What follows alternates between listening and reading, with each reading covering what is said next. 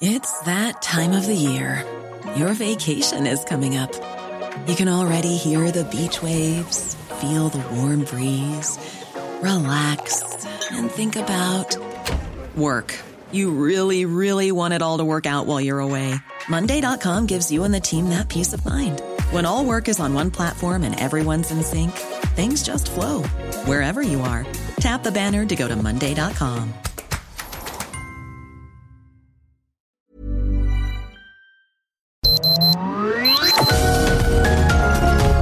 Heraldo Media Group presenta Sergio Sarmiento y Lupita Juárez.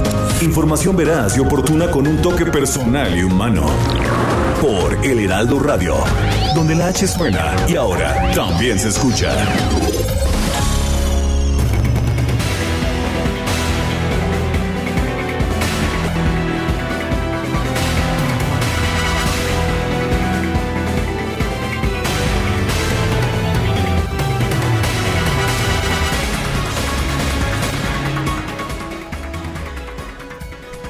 Bueno, y después de que se reportaron se reportaron apagones en la zona de Playa del Carmen a través de redes sociales, la Comisión Federal de Electricidad dijo que los cortes de energía eléctrica no se trataron de un apagón, sino de hechos que no son atribuibles a la compañía.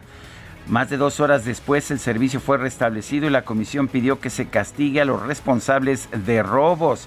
Efectivamente, dice la Comisión Federal de Electricidad que casi 11 mil personas fueron afectadas por el robo de conductores de la infraestructura de la compañía. Eh, no es nuevo, sin embargo, que falte la electricidad allá en Playa del Carmen. Ayer, ayer me contaba una persona que vive allá que pues han tenido apagones de forma constante. Dice, desde que llegué a Playa del Carmen en 2019 han existido los apagones, pero este año ha sido peor mucho, por mucho. El peor es inhumano, hace muchísimo calor para pasar la noche sin ventiladores o aire acondicionado. Los niños, los enfermos que necesitan estar conectados a un respirador en sus casas y nadie les avisa que se va la luz ni por cuánto tiempo. En los grupos de Facebook ha habido testimonios desgarradores acerca de personas afectadas con enfermos en casa. Varias personas han cerrado calles tratando de protestar. Nada cambia. Eso es lo que dicen las personas que viven allá en Playa del Carmen y que dicen que no fue de ayer, que esto ha sido una constante a lo largo de los últimos años. Son las 7 de la mañana con 2 minutos, 7 con 2. Hoy es lunes. 21 de junio de 2021. Ya estamos en el verano. Nos despedimos este viernes pasado en la primavera. Hoy ya estamos en verano. Ayer fue el solsticio de verano a eso de las 10, poco más, poco después de las 10 de la noche de ayer. Y bueno, pues ayer fue de hecho el día más largo del año. También el de hoy va a ser bastante largo. Yo soy Sergio Sarmiento y quiero darle a usted la más cordial bienvenida a El Heraldo Radio. Lo invito a quedarse con nosotros, que estará bien informado, pero también podrá pasar un momento agradable, ya que siempre hacemos un esfuerzo por darle a usted el lado amable de la noticia. Guadalupe Juárez, ¿cómo estás? Muy buenos días. Hola, ¿qué tal? Sergio Sarmiento, buenos días para ti, amigos. Qué gusto saludarles esta mañana. Bienvenidos a la información. Ayer fue el día más largo y la noche más corta. Ah, caray, a lo mejor por eso no ajustamos de sueño. a lo mejor, ¿verdad? Oye, pues vámonos con información, información eh, terrible que se registró en eh, este fin de semana.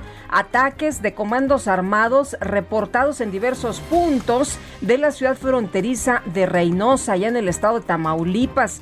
Fíjese usted que la cifra de muertos sigue creciendo y hasta la mañana de ayer pues se reportaba un saldo total de 18, 18 muertos por estas agresiones. De acuerdo con la información que se dio a conocer, se reportaron diversos ataques en eh, pues varias colonias donde sujetos fuertemente armados a bordo de vehículos pasaban y bueno, pues abrían fuego, imagínense nada más de pesadilla, el infierno realmente. El saldo preliminar emitido por el Grupo de Coordinación Estatal para la Construcción de la Paz en Tamaulipas era de 15 personas, sin embargo, después se confirmó que se habían encontrado los cuerpos de tres personas en los alrededores. Se desplegó un fuerte dispositivo en el que efectivos del Ejército, la Guardia Nacional, la Policía Estatal, la Fiscalía General de Justicia de Tamaulipas empezaron a realizar trabajos de patrullaje, vigilancia e investigación. Las autoridades no han difundido cuál es la identidad de las personas que perdieron la vida en estos hechos. También se desconoce cuál es el motivo por el que estas células del crimen organizado pues llevaron a cabo estas acciones y las autoridades estatales dieron a conocer que se logró la detención de una persona quien llevaba en la cajuela de su vehículo a dos mujeres a quienes presuntamente traían secuestradas. Mencionaron que pues también se aseguraron camionetas, armas largas. Cabe mencionar que las autoridades no han señalado si existe relación entre la detención de esta persona con los múltiples homicidios cometidos allá en la ciudad fronteriza de Reynosa, pero imagínese que usted está en su casa, en su color y de repente llegan comandos armados y abren fuego a diestra y siniestra. Bueno, en otros temas, la Secretaría de Educación Pública informó que se suspenden las actividades presenciales en las escuelas públicas y privadas de educación básica normal y actualización eh, del magisterio de la capital del país debido al regreso a semáforo amarillo en la Ciudad de México. Y bueno, vale la pena señalar que sí estamos nuevamente en semáforo amarillo, pero no ha habido no ha habido modificaciones en las reglas de conducta establecidas por las autoridades de la Ciudad de México. En otros temas, ayer por la noche, las autoridades de Estados Unidos adelantaron que pues nuevamente se mantiene cerrada la frontera un mes más esta frontera debió haberse abierto el día de hoy. Un mes más se mantiene cerrada la frontera entre México y Estados Unidos. Ahora ya la Secretaría de Relaciones Exteriores no pretende, como en el pasado, decir que esto es parte de una petición de México. Ya sabemos que solamente se impide el paso a los ciudadanos mexicanos, más no así a los estadounidenses. Son las 7 de la mañana con 6 minutos.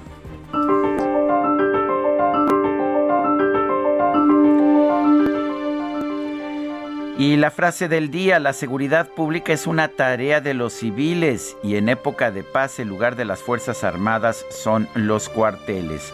Manuel Bartlett.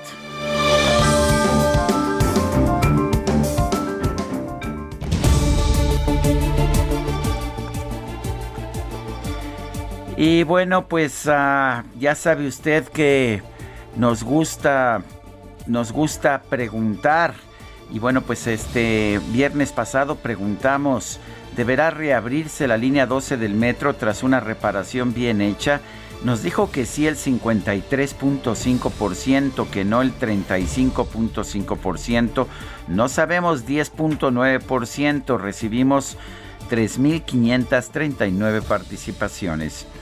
Y esta mañana ya coloqué en mi cuenta personal de Twitter, arroba Sergio Sarmiento, la siguiente pregunta han mejorado los servicios de salud en el actual gobierno. Nos dice que sí 3.2%, que no 94%. No sabemos 2.9%. Hemos recibido en total 1.296 votos. Las destacadas del Heraldo de México. Estas son las mañanitas que cantaba el rey David. A los muchachos bonitos se las cantamos así. Despierta, bien despierta. Mira que ya amaneció.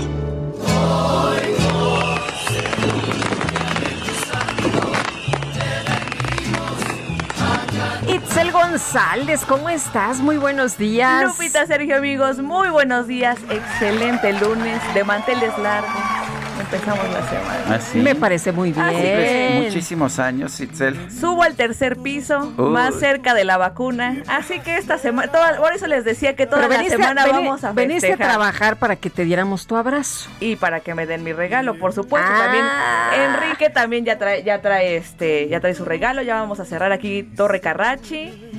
Grandes festejos. Grandes festejos esta mañana y, y hasta López Gatel cantándome las mañanitas. Así que. Uy. Creo que ya es tiempo de ir con el psiquiatra. Uy, no. Hombre, ya se armó, ya se armó aquí. ya se armó la pachanga y como vamos a festejar toda la semana, el viernes es el aniversario. Entonces yo los invito a que toda la semana estemos festivos. Es nuestro aniversario. Es nuestro aniversario. Así como cantaba Mecano. Qué bonito, qué bonito. Segundo año Itzel, en pues, el Heraldo de México. Que la pases muy bien. Muchas gracias, Lupita. Muchas gracias, Sergio. Destacalovers, un saludo también para ustedes, porque si no los saludo, se le ofende. Entonces, les mando un saludo y un abrazote y arranquemos con mucha actitud esta semana y pues hay que trabajar, aunque sea semana de la festejación. Así que comenzamos con las destacadas del Heraldo de México. En primera plana, sacan la chequera, banqueros con 1.4 billones listos para apoyar. En entrevista con el Heraldo, Daniel Becker, presidente de la Asociación de Bancos de México, sostuvo que el sector tiene altos índices de capitalización y liquidez. País, voto por voto, partidos interponen 445 juicios. Piden al Tribunal Electoral reabrir urnas y recontar sufragios. El centro del país, el más impugnado. Ciudad de México destaca capital a nivel continental. Es reconocida la Ciudad de México como la primera en América Latina. Obtiene séptimo lugar mundial en potencial económico. Estados, refugiados climáticos, desastres dejan 101 mil desplazados. Incendios, sequías y huracanes obligan a mexicanos a movilizarse a otros países. Orbe, China, mil millones vacunados. El gigante asiático agregó que casi no quedan casos positivos en su territorio. Meta Paralímpicos rompe récord en nado. Christopher Tronco, atleta mexicano, establece una marca a nivel continental en los 150 metros combinado individual. Y finalmente, en mercados, cambios aeronáuticos, vivienda sufre por ruta aérea. Expertos aseguran que algunos inmuebles van a perder hasta 12% de su valor. Un infierno, ¿no? Para muchos el ruido ese tremendo todo el tiempo. Y lo han venido denunciando. Sí. Nos llegan muchos mensajes Así quejándose de la situación y ahorita ya va a afectar el valor de sus viviendas. Gracias, Itzel. Gracias, nos escuchamos el día de mañana. Vámonos al resumen. Son las 7 de la mañana con 11 minutos. Vámonos precisamente a un resumen de la información más importante. La Secretaría de Salud Federal presentó la actualización del semáforo de riesgo epidemiológico por COVID-19 para las próximas dos semanas. 19 estados se encuentran en color verde, 5 en naranja y 8 en amarillo, incluyendo la Ciudad de México.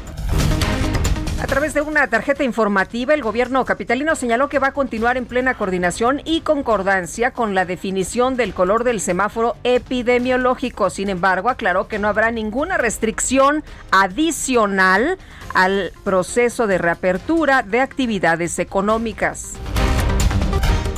Y a pesar de que el gobierno capitalino había anunciado la suspensión de las clases presenciales, la Autoridad Educativa Federal en la Ciudad de México informó que las comunidades escolares podrán decidir con libertad y por consenso si continúan o no con el proceso de regreso a las aulas. Echaron para atrás la decisión de las autoridades capitalinas. Y la Secretaría de Educación de Coahuila confirmó un contagio de COVID-19 en un alumno de primaria de la ciudad de Saltillo, por lo que se activaron los protocolos educativos y sanitarios para dar seguimiento a este caso.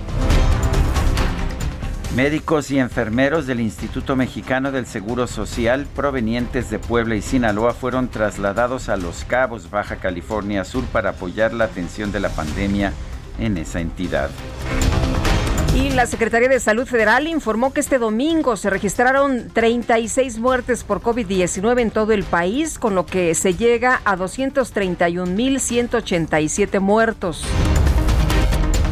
La Secretaría de Salud Federal informó que el pasado 19 de junio México alcanzó 40 millones 31 mil vacunas contra el COVID-19. Estas son las que se han aplicado. La dependencia destacó que 16 millones 526 mil personas ya cuentan con su esquema de vacunación completo. El presidente de El Salvador, Nayib Bukele, anunció el arranque del proceso de vacunación contra COVID-19 para personas mayores de 35 años. En Brasil, miles de personas realizaron protestas en diversas ciudades para exigir la renuncia del presidente Jair Bolsonaro por su gestión de la pandemia de COVID-19. Y las autoridades sanitarias de los Estados Unidos informaron que en los primeros 150 días de la administración del presidente Biden se han aplicado más de 300 millones de vacunas contra COVID-19. El Departamento de Seguridad Nacional de los Estados Unidos anunció que sus fronteras terrestres con México y Canadá van a permanecer cerradas para viajes no esenciales por lo menos hasta el próximo 21 de julio. Debieron haberse reabierto ya este lunes 21 de junio. El coordinador de Morena en la Cámara de Diputados, Ignacio Mier, señaló que va a plantear como prioridad de su bancada una reforma al Instituto Nacional Electoral, además de reiterar el apoyo incondicional a los proyectos del presidente López Obrador. La jefa de gobierno de la Ciudad de México, Claudia Sheinbaum, reiteró que los malos resultados electorales de Morena en la capital del país se debieron a una campaña de desinformación. Pero como estábamos metidos en nuestras casas, viendo la televisión, viendo los celulares, empezó a entrar esta campaña del miedo, de la desinformación. Y lo que pasó en la ciudad, lo voy a decir muy claramente, en la última elección, es que ganó esa campaña del miedo y la desinformación en muchos lugares. Bueno, por otra parte, por otra parte, el dirigente nacional del PAN, Marco Cortés, consideró que el canciller Marcelo Ebrard debe renunciar o ser destituido por su probable responsabilidad en el colapso de la línea 12 del metro. Este lunes a las 11.30 horas se va a realizar el simulacro nacional 2021 con la hipótesis de un sismo de gran magnitud con epicentro en la costa de Guerrero. La Coordinación Nacional de Protección Civil informó que la alerta sísmica será activada en la Ciudad de México, Oaxaca, Guerrero, Michoacán y Puebla. Pues hay que estar atentos y preparados. Ya no va a ser la misma alerta que siempre escuchamos, ¿no? Cuando hay un sismo real, cambiamos ya para que pues muchos no se espanten tanto. Y este fin de semana se registró un apagón en Playa del Carmen, como ya se lo adelantábamos más temprano, allá en Quintana Roo, el cual afectó a casi 11 mil personas. La Comisión Federal de Electricidad dice que esto es porque pues se ha recurrido al vandalismo, que este incidente se debió al robo de conductores de la red eléctrica. La Comisión Federal de Electricidad informó que ya logró restablecer el servicio de más de 91% de la población afectada por la tormenta tropical Dolores en los estados de Jalisco, Nayarit y Sonora. El ejército, la Marina y la Guardia Nacional activaron sus protocolos de emergencia para ayudar a la población de Colima, Guerrero y Michoacán ante deslaves, inundaciones y caída de árboles ocasionados por la tormenta tropical Dolores. Estudiantes de la Escuela Normal Rural de Ayotzinapa tomaron la caseta de Palo Blanco en la autopista del Sol para exigir la presentación con vida de los 43 normalistas desaparecidos en 2014. Y este fin de semana fueron asesinadas 18 personas en distintos puntos de Tamaulipas. El gobernador Francisco García Cabeza de Vaca condenó los hechos y señaló que ya se llevan a cabo las investigaciones correspondientes. El cardenal Pietro Parolín, secretario de Estado del Vaticano, ofreció la misa dominical en la Basílica de Guadalupe. Pidió a la población dejar a un lado la desigualdad social y la violencia del crimen organizado, así como la división por causas políticas, sociales o religiosas. Y tras realizar una gira de trabajo por Zacatecas, el presidente López Obrador envió un mensaje de felicitación por el Día del Padre. Un abrazo a todos los papás, a los que están con nosotros y a los que se nos adelantaron. Un abrazo fraterno, cariñoso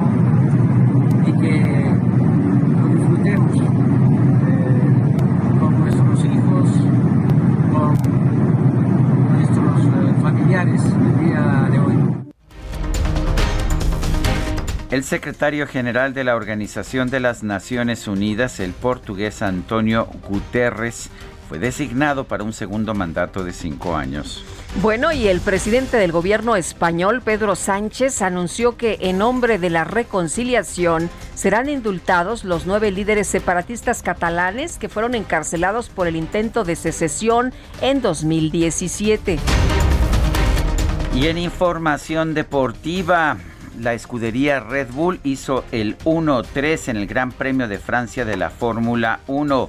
El neerlandés Max Verstappen ganó la carrera, una carrera emocionante en que vino de atrás para rebasar a Lewis Hamilton de Mercedes en las últimas vueltas, mientras que el mexicano Sergio Pérez obtuvo el tercer puesto en el Gran Premio de Francia. Sí, el tercer puesto. Bueno, esta es la tercera carrera consecutiva ganada por la escudería Red Bull. ¡Bravo, Checo! Bueno, yo sí me levanté y aplaudí, ya sabes, qué felicidad, qué felicidad. Y la FIFA sancionó a la selección mexicana, ah, cómo me caen gordos estos que no entienden, dos partidos a puerta cerrada por el grito homofóbico que se escuchó durante el torneo preolímpico de la CONCACAF.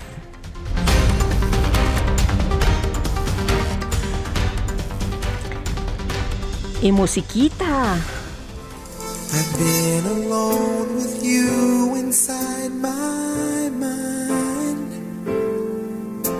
And in my dreams, I've kissed your lips a thousand times.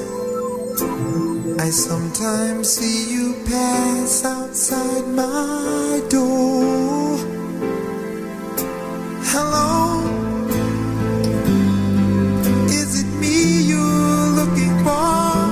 Hello. Hola. ¿Eres tú quien está... Eh, eh, ¿Soy yo quien tú estás buscando? Bueno, estamos empezando esta mañana con esta canción Hello de Lionel Richie. Ayer cumplió 72 años, nació en Tuskegee, Alabama, en los Estados Unidos. Y bueno, pues todo un personaje de la música. ¿Te parece bien que lo escuchemos hoy? Me parece más que bien.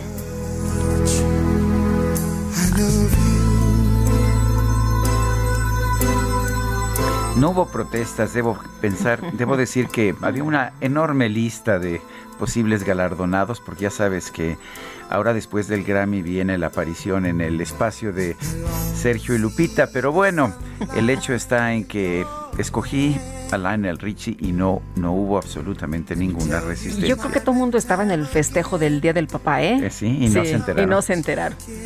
Pero, ¿sabes qué? Creo que Me Itzel encantó había empezado, esta selección. Eh, Itzel había empezado sus festejos Itzel festejó, de- eh, eh, Itzel festejó desde no la parado, semana ¿no? pasada, no ha parado, lleva dos semanas, ya sabes.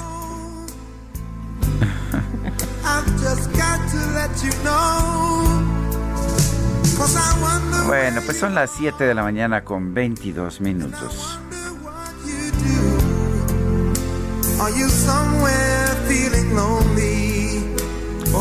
Bueno, y vámonos con Israel Lorenzana, está en Eduardo Molina. Adelante, Israel. Sergio Lupita, muchísimas gracias. Muy buen inicio de semana. Efectivamente, hemos recorrido ya parte de la avenida Ingeniero Eduardo Molina para nuestros amigos que se desplazan procedentes del circuito interior y con dirección hacia San Lázaro. Ya van a ubicar algunos asentamientos, principalmente al cruce con el eje 2 Norte, Canal del Norte, lento cambio de luces en los semáforos, pero nada para pensar en abandonar esta arteria. Si su destino también es la calzada general Ignacio Zaragoza, únicamente hay que armarse de paciencia a través del eje 2 norte también hemos ubicado algunos asentamientos al cruce con Congreso de la Unión. Hay que recordar que aquí es una zona comercial, motivo por el cual desde muy temprana hora tenemos un constante cruce de peatones. Hay que tomarlo en cuenta. Sergio Lupita, la información que les tengo. Bueno, son las 7 de la mañana, 7 de la mañana con 23 minutos. Quiero recordarle que tenemos un número. Es un número para que nos haga usted llegar mensajes de WhatsApp. Ah, pero antes, antes de eso vamos con Gerardo Galicia. Adelante, Gerardo.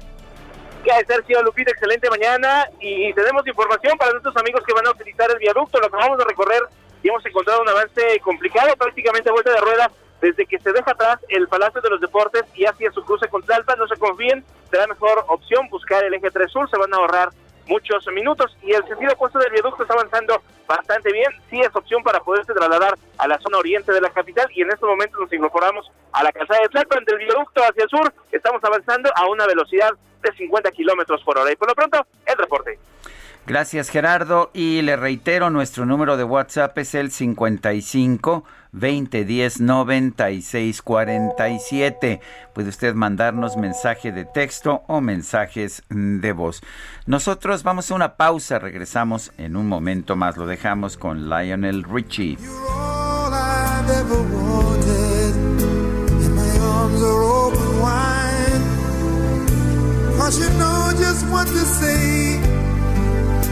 and you know just what to do. And I want to tell you so much. I love you.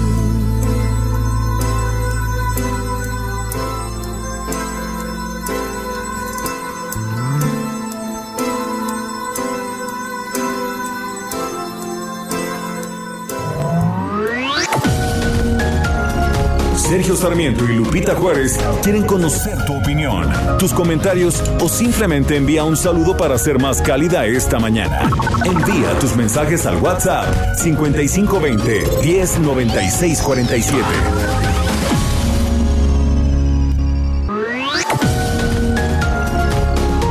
Continuamos con Sergio Sarmiento y Lupita Juárez por El Heraldo Radio. No te toques los granitos, te pueden dejar marcas. Para que no haya marcas, mejor marca a Soriana. Y aprovecha que todas las cremas, tratamientos faciales, desodorantes y talcos los pongo al 3x2. Sí, cremas y desodorantes al 3x2. Tú pides y Julio Regalado manda. Solo en Soriana. A Julio 3. Aplican restricciones. Del azul del cielo me llegó una madrugada. El mejor regalo que Dios puede conceder.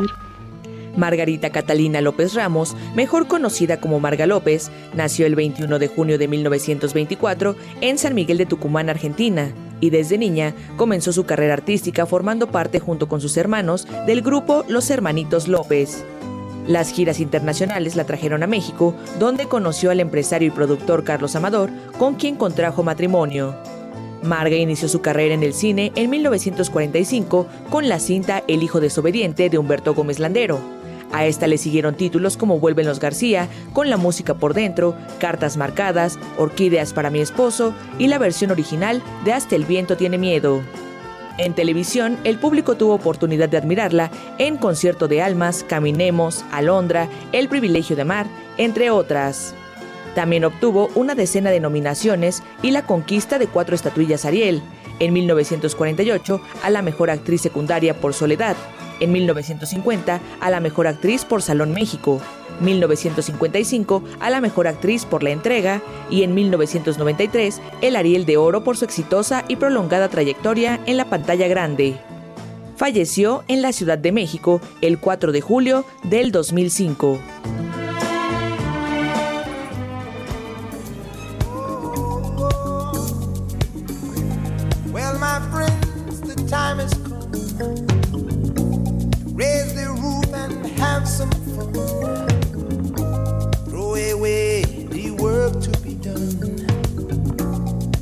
Let the music play on. Everybody sing, everybody dance. Lose yourself in wild romance. We're going to party, caramba, fiesta,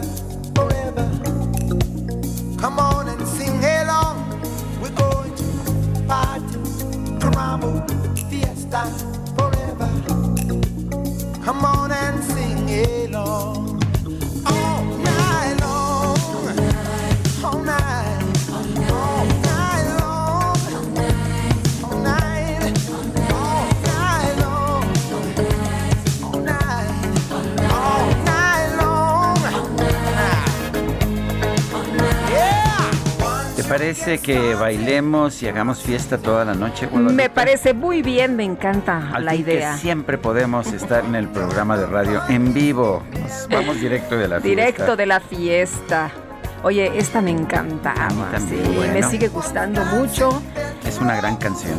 Sí, All Night Long. Y me recuerda el, el video, ¿no? ¿Te acuerdas Un cuando pasaban el- el- los números 10, los hits, los grandes éxitos? Y entonces a veces aparecía número uno. Como bien, te ¿Qué acuerdas muy bien. Me acuerdo muy bien. Es Lionel Richie. Lo estamos escuchando. Ayer cumplió 72 años. Bueno, nosotros estamos de fiesta hace como tres, tres semanas. Seguimos felices, festejando, por supuesto, mucho que festejar. Oye, me acuerdo también de las efemérides de Marga López. Qué buena actriz. A mí me gusta mucho el cine mexicano y qué buena, qué buena. Y esa película que mencionaba Itzel, Hasta el viento tiene miedo, me parece espectacular. Si no la han visto, vean esa. Hay una, se editó después, ¿no? Ese, como que se renovó, se hizo otra versión. Pero vean la original, está sensacional.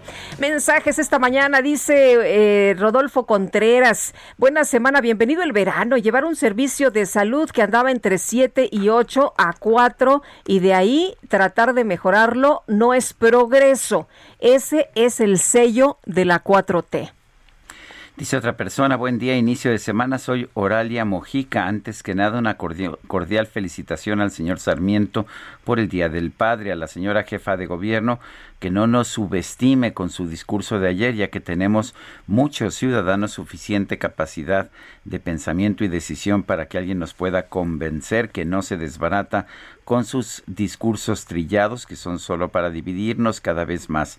Cordial saludo, buen inicio de semana. Y Amy Shehoa, semáforo amarillo, pero seguimos chambeando para todos los creyentes, que Dios los agarre confesados. Saludos cariñosos. Y por segunda semana consecutiva México muestra una tendencia de incremento en los contagios de COVID-19. Gerardo Suárez, adelante con tu información. Buen día, Sergio Lupita. La Secretaría de Salud reportó un incremento de 8% en los casos de coronavirus.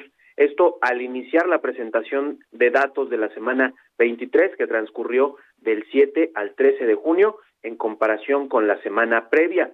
Con estos datos, México por segunda semana consecutiva muestra una tendencia de incremento de los contagios de COVID-19 y esto también ocurre después de una larga una larga racha que tuvo el país con una tendencia a la baja en la curva de la epidemia de COVID-19. La dependencia federal estimó que hay 27.514 casos activos, es decir, casos que se han presentado en los últimos 14 días y que también van en ascenso. Estos equivalen al 1% de los casos acumulados desde el inicio de la epidemia.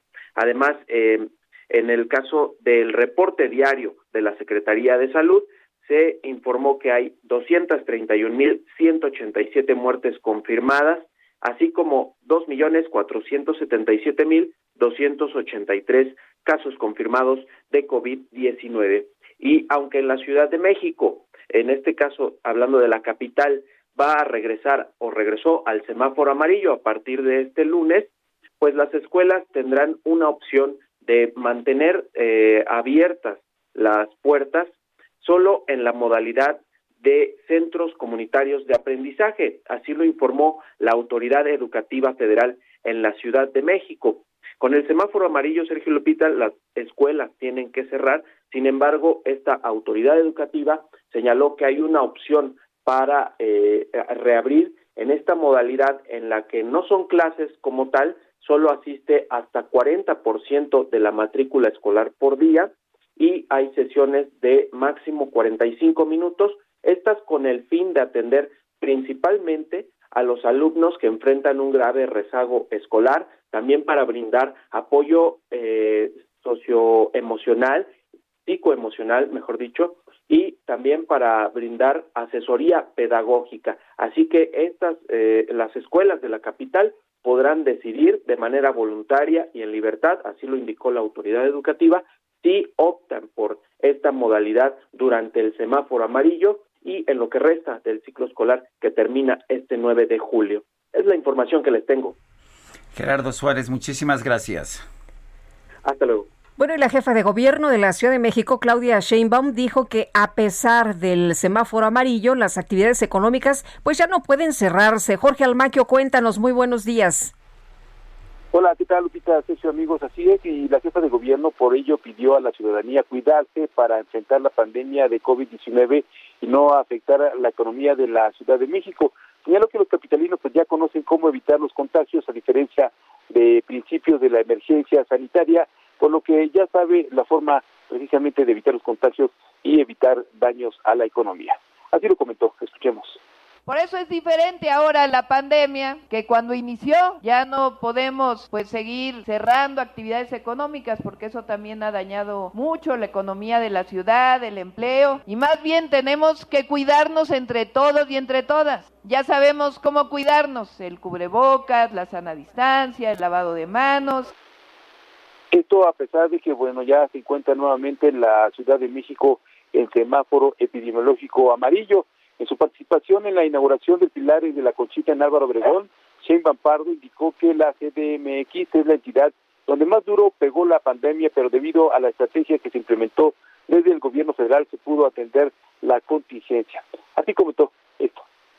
Imagínense si desde el gobierno de México y desde la ciudad no nos hubiéramos coordinado con todas las instituciones de salud. Llegamos a un momento en que no importaba todavía la fecha. Si eres derechohabiente del IMSS, del ISTE, puedes acudir a cualquier hospital. Y toda la infraestructura pública que se hizo gracias a los recursos públicos. Y a veces se nos olvida que esa es la visión que nosotros defendemos con lo que llamamos la cuarta transformación de la vida pública de México. Expuso que en la actualidad, aunque aún no termina la pandemia, pues está en una situación mejor y se logró avanzar en la vacuna, con la vacuna en donde pues ya la gran mayoría de los adultos mayores de 60 años y más pues cuentan con esta vacuna en contra del COVID-19. Sergio Lupita, amigos, el reporte que les tengo. Jorge, muchas gracias. Buenos días. Buen día, saludos. No sé si este nuevo tono como de regaño a los ciudadanos le vaya a servir a la doctora Claudia Sheinbaum, pero lo que sí estoy en lo que sí estoy de acuerdo con ella es que pues no pueden cerrarse las actividades económicas y ahora que sabemos cómo cuidarnos, cómo protegernos, qué medidas tomar, me parece que es lo que nos corresponde a los ciudadanos, ¿no? Tomar estas medidas porque pues no podemos seguir tronando la economía. Estoy completamente de acuerdo, no podemos seguir tronando la economía y sí tenemos que tomar medidas. Sabemos que las mascarillas o cubrebocas son la, la, más eficaz. Sabemos que hay otras que no sirven para absolutamente nada, como por ejemplo los tapetes sanitarios no sirven para nada. El que te rocíen desinfectante en la ropa no como sirve las para escuelas, absolutamente ¿no? nada. Eh, incluso la toma de temperatura, me dicen los especialistas o nos dicen los especialistas, no sirve de nada por la cantidad de enfermos asintomáticos que hay. Pero en fin. Eh, son medidas que se toman más por su carácter uh, eh, de dar tranquilidad psicológica. Lo que sí sabemos que sí funciona es tener distancia, que a veces no se puede, por ejemplo, en, en la estación Pantitlán del metro en las mañanas. Eh, y el uso del cubrebocas es absolutamente indispensable. La Autoridad Educativa Federal en la Ciudad de México confirmó dos nuevos casos positivos de COVID-19 en escuelas de la capital. Ya son ocho. Carlos Navarro, adelante. Carlos, no te estamos escuchando bien. No Vamos sé a- si te pudieras ubicar sí. en otro punto Vamos para a tratar de, de restablecer Sí, esa, para poder esa entender llamada, bien, ¿no? porque sí, no, no se escuchaba, no se escuchaba gran cosa, pero bueno, vamos a ver si podemos restablecer la llamada. Ya nuestro equipo está tratando de pues de, de lograr Sí. esta comunicación. Bueno, pero por lo pronto tenemos eh, información de varios casos con este regreso a la escuela. Alguien decía que no tenía sentido que se regresara si ya faltaba poco tiempo para terminar los cursos. Otras posiciones que han señalado que por cuestión de pues eh, los niños para su situación emocional y mental eh, es mucho mejor. Y bueno, pues se han registrado varios casos y ya está nuestro compañero Sergio. Vamos con Carlos Navarro nuevamente. Adelante, Carlos. Buenos días, Sergio y Lupita. Les saludo con gusto a ustedes al auditorio y comentarles que dos nuevos casos positivos al virus SARS-CoV-2 que provoca la enfermedad COVID-19 fueron confirmados en escuelas de la Ciudad de México. La Autoridad Educativa Federal de la capital del país informó el viernes pasado que fueron reportados en un plantel de educación preescolar y otro en secundaria del sector privado. El primero es de una alumna de primero de secundaria de una escuela ubicada en la alcaldía Gustavo Amadero. La madre de la menor notificó a las autoridades del plantel que su hija acudió a un laboratorio médico para realizarse la prueba, la cual resultó positiva. El segundo es de un estudiante de tercero de preescolar de una escuela de la alcaldía Magdalena Contreras, que inició con síntomas de gripa. La madre menor lo llevó a realizarse la prueba y también resultó positiva. A la fecha suman ocho resultados positivos reportados en tres escuelas públicas y cinco en escuelas privadas de educación básica de las alcaldías de Tláhuac, Gustavo Madero, Coyoacán, Álvaro Obregón, Magdalena Contreras e Iztacalco. En todos los casos, en estos ocho casos que ya suman en la capital del país, se cerraron, se suspendieron las actividades y siguieron a distancia en las escuelas. Sergio Lupita, la información que les tengo. Carlos, gracias por este reporte. Hasta luego, buenos días. Buenos días. Y Cristian von Roerich, el coordinador del PAN en el Congreso de la Ciudad de México, exigió a las autoridades capitalinas y también al gobierno federal claridad con este tema de la pandemia por COVID-19. Cintia Stettin, cuéntanos, buenos días. ¿Qué tal? Muy buenos días, Sergio Lupita. Muy buenos días al auditorio. Pues sí, lo anterior lo pidió el coordinador del grupo parlamentario del PAN en el Congreso de la Ciudad de México, Cristian von Roerich, justo para evitar más confusiones e incertidumbre sobre las actividades que se deciden con base en el color del semáforo epidemiológico de la capital. Y es que dijo, hoy hay más miedo en los anuncios de los viernes, los anuncios que hace la jefa de gobierno respecto a este semáforo, que a la propia pandemia en la capital. Por eso dijo que ojalá las autoridades capitalinas y federales se pongan de acuerdo y armen un grupo de trabajo técnico y formal que tenga la precisión en los colores epidemiológicos. Y es que dijeron esto también funcionaría para todas aquellas eh, unidades económicas de la capital que aún tienen dudas sobre si pueden funcionar o no pueden funcionar toda vez que hoy pasamos a semáforo amarillo.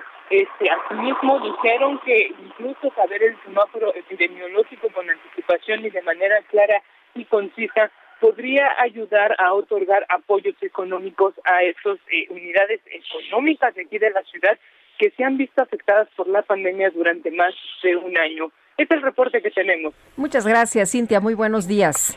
Muy buenos días, seguimos pendientes. Hasta luego. Bueno, es Cintia Stettin. En, en, otros temas, el jefe del gobierno español, Pedro Sánchez, anunció que va a otorgar a un indulto un indulto a los a, los independentistas catalanes que fueron condenados por distintos crímenes por insurrección a lo largo de los últimos uh, de los últimos tiempos. Eh, Pedro Sánchez dice que esto es indispensable para poder uh, sacar adelante al país para lograr una reconciliación. Eh, eso es lo que dice el presidente del, gobierno español. Mi propuesta, dice, es dar paso a un nuevo proyecto del país, que el reencuentro de la sociedad catalana consigo misma y con el resto de la sociedad española se produzca en un contexto de profunda renovación. La unidad impulsará el gran cambio que Cataluña, España y Europa van a vivir. Es lo que, eso es lo que dice Pedro Sánchez, el jefe de gobierno español. Bueno, y después de que usuarios de redes sociales señalaron que se originó un apagón en Playa del Carmen, Quintana Roo, la Comisión Federal de Electricidad dijo que casi 11 mil personas fueron afectadas y lo que señalan eh, Víctor Ramírez, vocero de Plataforma México Clima y Energía, es que fue un acto de vandalismo, ¿no? Que fue el robo de conductores de la infraestructura de la compañía. ¿Cómo estás? Buenos días, Víctor. Hola, muy buenos días. Bien, bien, gracias. Y pues sí, viendo este anuncio del CFE, eh, el problema que tiene CFE un poco es que ya no es la, eh, la burra no es la risca, sino son los palos que le han dado y pues eh, hay poca confianza en CFE. Sin embargo, parece ser que en este caso específico sí se trató de un acto de vandalismo el que causó el apagón que dejó sin servicio a casi 11.000 personas, como bien lo dices. Ahora, yo, yo tengo reportes de que en los últimos dos años ha habido constantes apagones en Playa del Carmen y hubo otro de más de 10 o 12 horas hace apenas uh, un par de meses. Además de que ha habido descargas muy fuertes, también esto ha echado a perder refrigeradores, aparatos electrodomésticos, modems. Eh, ¿Todo esto es producto de estos robos? ¿Y qué pasa? ¿Que no han podido controlarlos? Hay algo importante que hablar y es que hay un proyecto a nivel nacional, había un proyecto que se llamaba eh, redes inteligentes, eh, lo cual no no evitaría del todo, pero sí ayudaría a controlar un poco los problemas de este tipo y es invertir en redes inteligentes para distribución de energía eléctrica. El problema es que ese dinero eh, se ha estado guardando, no se han aplicado los recursos. Eh, CFE Distribución tiene un eh, tiene ganancias anuales por más de, de 15 mil millones de pesos y ese dinero se ha mantenido ahí a la espera de que CFE mismo pueda usarlo en otro tipo de cosas como generación y no invertirlo en, en distribución y pues eso está permitiendo que esto siga. Pero además recordemos que la península tiene eh, altas posibilidades de tener apagones, pues tiene un déficit de generación muy muy alto, eh, consume alrededor de 1800 este, megawatts y tiene una generación máxima de unos 1200. Entonces, pues eso hace que en algún momento del, del día eh, CFE o más bien el que nace desconecta una parte del sistema para evitar que se vaya energía eléctrica en toda esa parte del país, en toda la península de Yucatán. Eh, Víctor, nos han prometido que no habrá apagones. Eh, ¿Crees que va a cumplir la Comisión Federal de Electricidad con esta promesa? Eh, nos dices que sí tienen dinero, pero que no lo han invertido. ¿Crees que efectivamente pues no haya tanta austeridad y cumplan con esto a los usuarios? Es difícil, sobre todo en, un par de zonas del país, en Baja California Sur y en la península de Yucatán, es difícil que cumplan con esta promesa de no más apagones, porque como te decía, hay un déficit de, energía. Eh, por un lado, no han permitido la, inversión en generación de, privados, la han bloqueado, y por otro lado, otras inversiones que solamente puede hacer el Estado mexicano, como líneas de transmisión también se han suspendido y pues esto hace que las zonas con déficit de energía se mantengan así y haya riesgo de apagones. Estas dos zonas en particular son las que más riesgo van a tener, sobre todo en verano que son las horas de, eh, son las los días de más alta demanda del año. Bueno, entonces cuando nos dicen que no son apagones, porque lo que dijo ayer la Comisión Federal de Electricidad es que no eran apagones, que eran suspensiones del servicio de electricidad por robos. ¿Es, es verdad eso? ¿Hay una diferencia? ¿No, ¿No es el término correcto técnico, incluso apagón? El, apagón, eh, para CFE, digo, la, realidad es que al final del, día el ciudadano lo siente como un apagón, pero a, lo que se refiere técnicamente hablando CFE es que cuando hay un apagón es un apagón masivo de toda una parte de la red. En el caso de ayer fue un caso fortuito, parece ser que, hubo ahí algo de vandalismo, hay quien duda y insiste de ello, pero vémoslo por bueno y, es algo no atribuible a CFE. Sin embargo, en estas zonas del país puede haber eh, cortes al, suministro porque a falta de energía que hacen algo que, que también técnicamente le llaman estirar carga, que es desconectar una parte del sistema para hacer el sistema más pequeño y que el resto siga teniendo energía eléctrica, esto ante la falta de energía. Eh, es muy probable que esto eh, suceda en los siguientes eh, semanas, tal vez meses, para evitar apagones mayores, pero este pues sí, técnicamente ellos le llaman apagón, pero finalmente el ciudadano lo, lo, como tal, ¿no? Oye, este robo de materiales, como tú dices, la Comisión Federal de Electricidad pues no tiene, ahora sí que vela en el entierro, eh, no les corresponde, eh, pero aquí es preocupante que se cometan este tipo de actos, como tú dijiste, a ver, damos por bueno que fue vandalismo, que fue robo, eh, ¿qué nos garantiza que no se van a estar robando constantemente este material y que pues van a padecer todo el tiempo, no? Pues, digo, efectivamente lo que hace el CFE comúnmente es estar haciendo vigilancia en sus zonas este, más importantes para garantizar la, distribución adecuada, revisar que no hay este tipo de, robos eh, y bueno, trabajar sobre ello. E insisto en inversión en redes inteligentes, que es algo que se ha eh, pospuesto a pesar de que se tiene los, recursos para ello. Y hay que decirlo, es, es el único ente, eh, el Estado mexicano, quien puede hacer este tipo de inversiones en modernizar la red de distribución y con redes inteligentes puedes disminuir el riesgo de, actos de vandalismo porque tienes un mejor control de la red. Pero ¿cómo son estas redes inteligentes? ¿Cómo funcionan? Tienes sistemas de comunicación que te van eh, diciendo si hay alguna falla. Eh, el tipo de, material que parece que se robaron en, en Playa de Carmen son este, instalaciones de tierra estas eh, con, buenas comunicaciones dentro de la red se podrían ir detectando con oportunidad y evitar que cosas como el apagón de, ayer hubieran sucedido.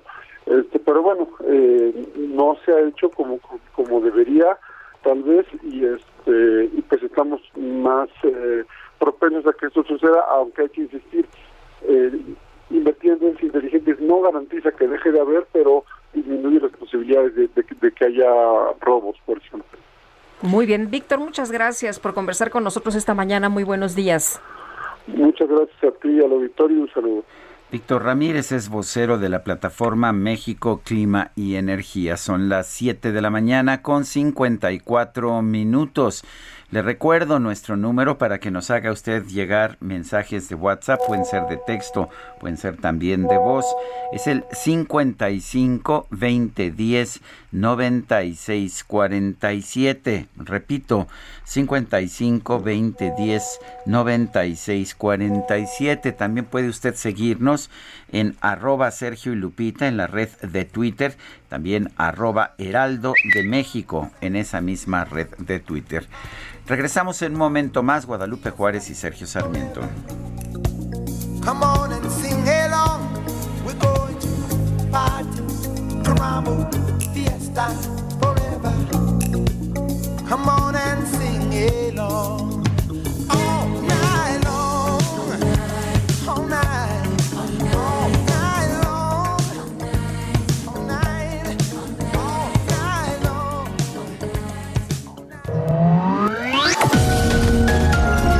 Sergio Sarmiento y Lupita Juárez quieren conocer tu opinión, tus comentarios o simplemente envía un saludo para ser más cálida esta mañana. Envía tus mensajes al WhatsApp 5520 109647.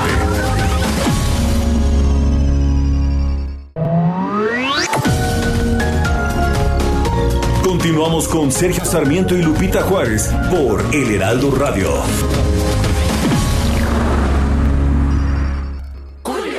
Quiero ir a la montaña y tomar aire fresco. Para estar refresco, mejor ve a Soriana por todos los refrescos Peñafiel de sabores regulares y light al 3x2. Sí, refrescos Peñafiel al 3x2. En tienda o en línea, tú pides y Julio Regalado manda. Solo en Soriana. A junio 24. Aplican restricciones.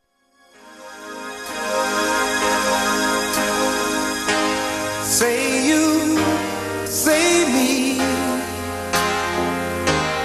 Say it for always.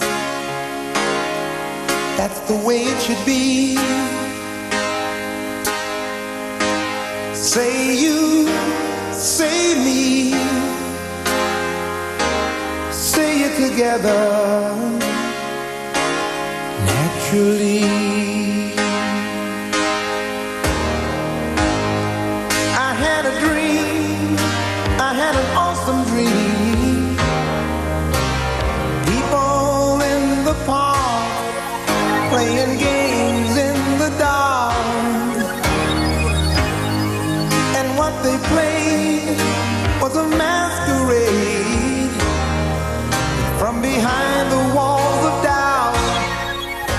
Say You, Say Me. Estamos escuchando a Lionel Richie. Ayer cumplió 72 años.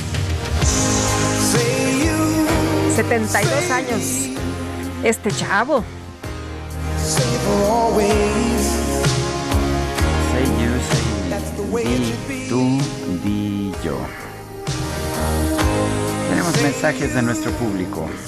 Eh, Joseph Aloa dice, pues una pena que se roben los cables que van por debajo de la tierra y que nadie se dio cuenta. Las redes inteligentes sí existen, por eso cambiamos de luz y fuerza del centro a Comisión Federal de Electricidad, por restablecen más rápido, solo que en esta ocasión fue Día del Padre. Saludos. Dice otra persona, muy buen inicio de semana. Espero que Sergio haya pasado un excelente día del padre. Sí, lo pasé muy bien. Felicidades por la excelente música del día de hoy. Me han traído recuerdos de mi juventud. Como siempre, gracias por tenernos bien informados y sobre todo gracias por los comentarios tan atinados de Sergio en su jaque mate. ¿Cuándo tendremos el comentario atinado de Lupita? Pues muy buena idea, Lupita. Sí, está, está muy, muy bien esta, esta idea. Lupita comenta cuando se le antoja. todo el noticiario. Bueno, Oye. es Carlos Pratt desde Tucson, Arizona. Oye, nos dice María Patricia Flores, claro que sí, en Monterrey tendremos 42 grados para la jornada de hoy. Y bueno, pues es que ya estamos en el verano y muchos en eh, distintas partes de la República Mexicana padeciendo la calor. Bueno, nos dice otra persona, como siempre, la 4T y Bartlett echando culpas ahora a los vándalos en la CFE, no hay cabeza y las personas que servían las corrieron por lo, por lo mismo, porque servían. José Antonio Gómez Bauche. Dice Pablo Romero, ¿por qué no se cuelgan las medallas sanitarias ya que sus mayores representantes, empezando por el presidente y el subsecretario de salud, no creen en la eficacia del cubrebocas? Son las 8 de la mañana con 4 minutos. Nueva ruta a Bogotá saliendo de Ciudad de México. Vuela desde 42 dólares. Viva Aerobús. El pronóstico del tiempo. Sergio Sarmiento y Lupita Juárez. Patricia López, meteoróloga del Servicio Meteorológico Nacional de la Conagua. Adelante con tu reporte. Hola, ¿qué tal? Buenos días, Sergio Lupita, los saludo con gusto a ustedes y a todos los que nos escuchan esta mañana.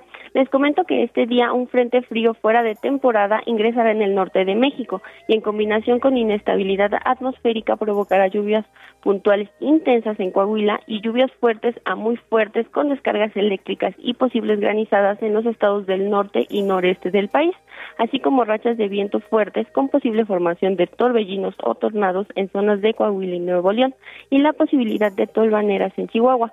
Por otra parte, la onda tropical número 4 recorrerá el sur y el centro del territorio nacional y asociada con una abundante entrada de humedad del Océano Pacífico originará chubascos y lluvias fuertes a puntuales muy fuertes en zonas del occidente, centro, oriente y sur de la República Mexicana, incluido el Valle de México.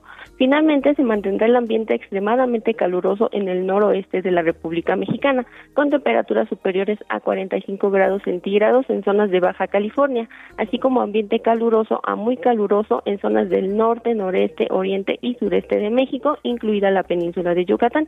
Por último, Sergio Lupita, en la Ciudad de México se pronostica cielo parcialmente nublado por la mañana y nublado hacia la tarde con probabilidad de chubascos y lluvias puntuales fuertes acompañadas de descargas eléctricas y posible caída de granizo. La temperatura máxima estará oscilando entre 25 y 27 grados centígrados y la temperatura mínima para amanecer el día de mañana de 14 a 16 grados centígrados. Sergio Lupita, este es el reporte meteorológico. Regreso con ustedes. Gracias y muy buenos días. Gracias, Patricia. Hasta luego. Nueva ruta a Bogotá saliendo de Ciudad de México. Vuela desde 42 dólares. Viva Aerobús. La Comisión Federal de Electricidad aseguró que procederá legalmente contra quienes resulten responsables de los actos vandálicos que ocasionaron los apagones registrados en Playa del Carmen, Quintana Roo. Alfredo Paz Cetina, secretario del Ayuntamiento de Solidaridad, gracias por platicar con nosotros esta mañana. Buenos días. Muy buenos días, este, en Guadalupe. Eh, Sergio, con Gracias, gusto de saludarlos a todos en la cabina. Desde Playa del Carmen, me estoy a la orden. Gracias, Y a- Alfredo. Y a, todos, a los radioescuchas también. Gracias, Alfredo. Cuéntenos, a ver, tuvimos este apagón de ayer, pero yo he estado recibiendo reportes desde hace varios meses de que hay apagones constantes y además descargas eléctricas muy fuertes. Eh, ¿Todo esto es producto de estos robos? Eh, efectivamente, mira, en realidad lo que ocurrió esta, esta última eh, eh, bueno, informa a CFE en un comunicado donde el 20 de junio a las 12.50 de la mañana se interrumpió el suministro de energía eléctrica la salida de, un- de operación de un circuito de media tensión. Esto se debe a que se realizaron actos vandálicos y se robaron los conductores de la infraestructura eléctrica. Más o menos afectó el 7% de, de la población, aproximadamente 10.904 usuarios. Este, es de resaltar que no se trata de un apagón, sino que se trata de una interrupción por causas ajenas a, a, a CFE y actos vandálicos. Entonces hemos, se ha estado hablando mucho de lo que es eh, solidaridad. Eh, no sé si se puede entender de qué es sabotaje o en, o, o en realidad este para, para la venta al, al, al- la tierra física de los conductores. Me comentan experiencias calientan Alfredo, un favor, se podrá, Alfredo, un favor, ¿se podrá ubicar en otro punto? A ver si lo escuchamos un poquito mejor. se está cortando, se está sí. cortando mucho la, la comunicación y la verdad sí nos interesa eh, entender bien la explicación que nos está dando esta mañana. Estamos platicando con Alfredo Pacetina, secretario del Ayuntamiento de Solidaridad. Y Sergio, tú decías que esto eh, ya te lo habían platicado, no es la primera vez que sucede. No, lleva por lo menos dos años en que son constantes los apagones eh, y bueno, pues eso es lo que lo que inquieta, porque si son por robos, pues estos robos están siendo absolutamente constantes y lo que nos dice el secretario del ayuntamiento es aquí está, nos está diciendo pues que no es un apagón, sino una interrupción. Se están tomando algunas medidas, don Alfredo, para pues para tratar de encontrar a quienes están robando el cableado, los equipos.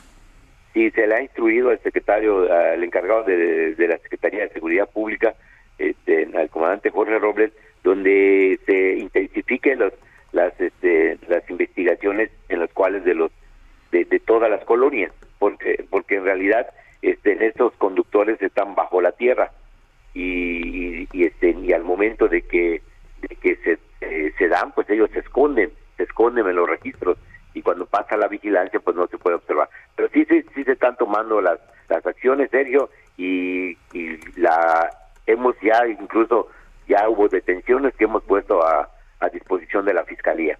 ¿Cuántas personas tienen detenidas hasta este momento por estos hechos?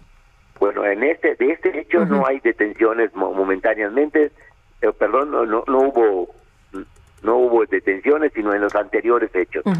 Pero de esta no se sabe, no se sabe No, quién todavía tiene- no. No, no, todavía no. Este, Pero como, como usted nos dice, ha habido también hechos anteriormente. Entonces, ¿cuál ha sido el resultado de las acciones judiciales en contra de quienes realizaron estos robos? se han logrado las detenciones, incluso han salido personas eh, lesionadas con, con el con el, el, el corte y, y les impacta la energía eléctrica y se han puesto a disposición aproximadamente a dos personas. Eh, don Alfredo, ¿cómo está la situación en estos momentos? ¿Cómo amanecen? ¿Ya todo está bajo control? ¿Ya tienen energía eléctrica? Sí, desde las 14 horas del día de ayer mismo este, se restableció la energía eléctrica en los sectores donde se vino la interrupción. Te digo, aproximadamente 10.904 usuarios eh, tuvieron esa, esa, este, pues esa, esa molestia, ¿no? Déjeme ver si entendí bien. ¿Dos personas nada más han sido puestas a disposición del MP por estas acciones? En actos vandálicos anteriores ahora. Sí, no ahora, no en Sí. este. No, me queda claro, sí, pero, pero son dos personas nada más y sé que ha habido, eh, pues estos apagones que no son apagones, han sido constantes a lo largo de los últimos años. Bueno, sí, también también tenemos eh, una buena, perfecta coordinación con, con CFE, con el ingeniero Verde, que es el superintendente de esta zona, y en realidad también están haciendo trabajos de de, eh, de introducción de cable ah, para para nuevas eh, para reforzar, pero sí se pueden se pueden entender que que cuando ellos van a hacer esos trabajos avisamos a la ciudadanía para que este estén atentos. Eh, ¿Qué pasa con las personas que llegan a detener, en este caso dos personas? Eh, eh, ¿Cuál es la sentencia o cuál es el castigo? Bueno, en realidad nosotros, como ustedes saben, son son son actos que le corresponden únicamente a CFE. ¿Pero tiene usted el dato? Eh, no, no, porque nosotros ya sale de nuestra disposición, porque no no nosotros somos gobierno municipal. Muy bien. Pues Pero don Al- estamos atentos y seguiremos trabajando en base con ellos. Eh, la CFE eh, va- eh, está interponiendo las demandas que, que sean este, necesarias para dar con, con los delincuentes. Muy bien, don Alfredo Pacetina, muchas gracias por conversar con nosotros esta mañana. Estamos a la orden, un gusto saludarlos. Igualmente, muchas gracias. Es el secretario del Ayuntamiento de Solidaridad. Son las 8 de la mañana con 12 minutos. El Químico Guerra con Sergio Sarmiento y Lupita Juárez. Químico Guerra, ¿qué nos tienes esta mañana? Adelante. A las 21.32 de, de anoche, o sea, hace unas cuantas horas, a las nueve y media de la noche, el sol se detuvo, Sergio Lupita. Ocurrió el solsticio. ¿Y qué significa solsticio? Bueno, de sol, y en latín stitium significa freno o detener, ¿verdad? Es cuando el sol se detiene. ¿Y qué sucede? Que en ese momento las eh, los rayos solares quedan perfectamente perpendiculares en lo que se llama el trópico de cáncer y durante unos minutos pareciera que el sol se detiene porque llega a su máximo en el trópico de cáncer y de ahí empieza a bajar hacia el trópico de Capricornio que ocurre el siguiente solsticio, el de, el de invierno. El polo norte apunta más directamente al sol precisamente en estos instantes y tenemos el día hoy más largo del año, así que lo podemos disfrutar de Lupita. Pero no es el día más caluroso, como piensa mucha gente, ya que los océanos tardan en calentarse. Es cierto que de, a partir de hoy ocurre la mayor insolación sobre el Polo Norte, pero los océanos tardan en calentarse, por lo que los máximos en temperaturas ocurren en el hemisferio norte en agosto más o menos. Tampoco significa, como dice mucha gente, que la Tierra está más cerca del Sol ahorita en el solsticio de verano. En realidad, en enero es cuando la Tierra está más cerca del Sol, pero es precisamente en este momento en donde el Sol llega hasta el trópico de cáncer y empieza a descender hacia el trópico de eh, Capricornio ya en el en el hemisferio sur. Esta es la zona intertropical, por eso se llaman trópicos y define prácticamente toda la vida sobre el planeta. Así que hay que disfrutar este día que tiene mucho significado, mucha gente le da también atribuciones eh, pues anímicas, pues religiosas, etcétera, pero es el día más largo del año, el día en que el sol se detiene, de ahí viene el nombre solstitium, de que se frena el sol, y hay que disfrutarlo, Sergio Lupita, iniciando esta semana maravillosa. Pues muy bien, Químico Guerra, como siempre, gracias y un fuerte abrazo y bienvenido al verano. bienvenido al verano, exactamente. Bueno, buen verano, Lupita. Muchas gracias. Igual, verano me suena siempre a playa, no sé por qué. Ah, sí. Ah, qué delicia. Ojalá, ojalá pues ojalá podamos se pueda, ¿verdad? ojalá se pueda. Porque con este rollo de la pandemia también como que... Está más complicado. Sí, está un poquito más, complicado. Bueno, y son las 8 con 15 minutos. Vamos a la silla rota. Sergio Sarmiento y Lupita Juárez.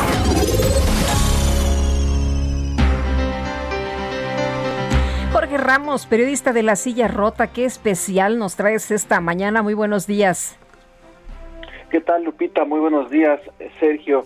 Pues eh, ustedes recordarán el auditorio que en la silla rota, eh, en los últimos meses, hemos estado dando cuenta de auditorías distintas de la Secretaría de la Función Pública, en donde van detectando eh, irregularidades, anomalías en el gasto de distintas dependencias del gobierno federal. En esta ocasión, en la silla rota les estamos dando a conocer una auditoría que esta dependencia eh, del gobierno federal, la Secretaría de la Función Pública, ha detectado inconsistencias en la adquisición de equipo e insumos contra la COVID-19.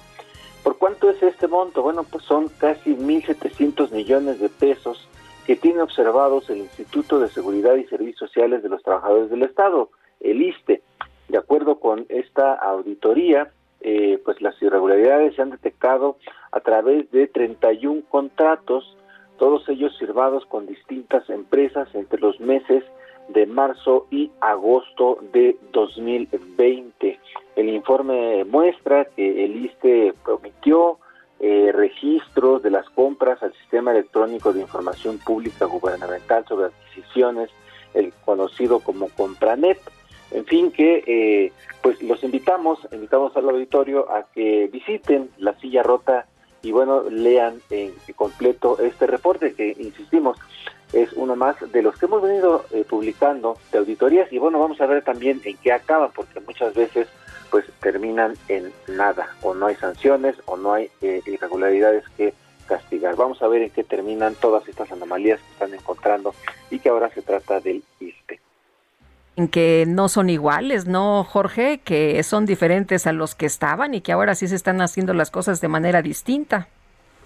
Pues esa es la gran pregunta y, justamente lo que decías, eh, que no eran iguales, que la corrupción se iba a barrer de arriba hacia abajo, pues ya vemos que no y, tan solo pues eh, también habría que ver, por ejemplo, el problema del desabasto en medicamentos.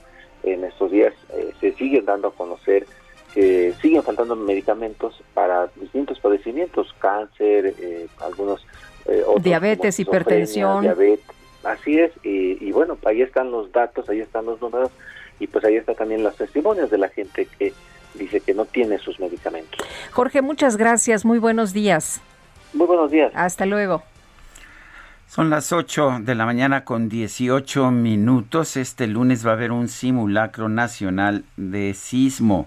Y bueno, pues esto eh, es importante que lo sepa usted porque esto va a ser a las 11.30 de la mañana. Se va a emitir el sonido de la alerta sísmica en la Ciudad de México se reproducirá en los altavoces de los postes C5 de la ciudad, también en estaciones de radio y canales de televisión que apoyan este servicio, también en los receptores de alertamiento de riesgos.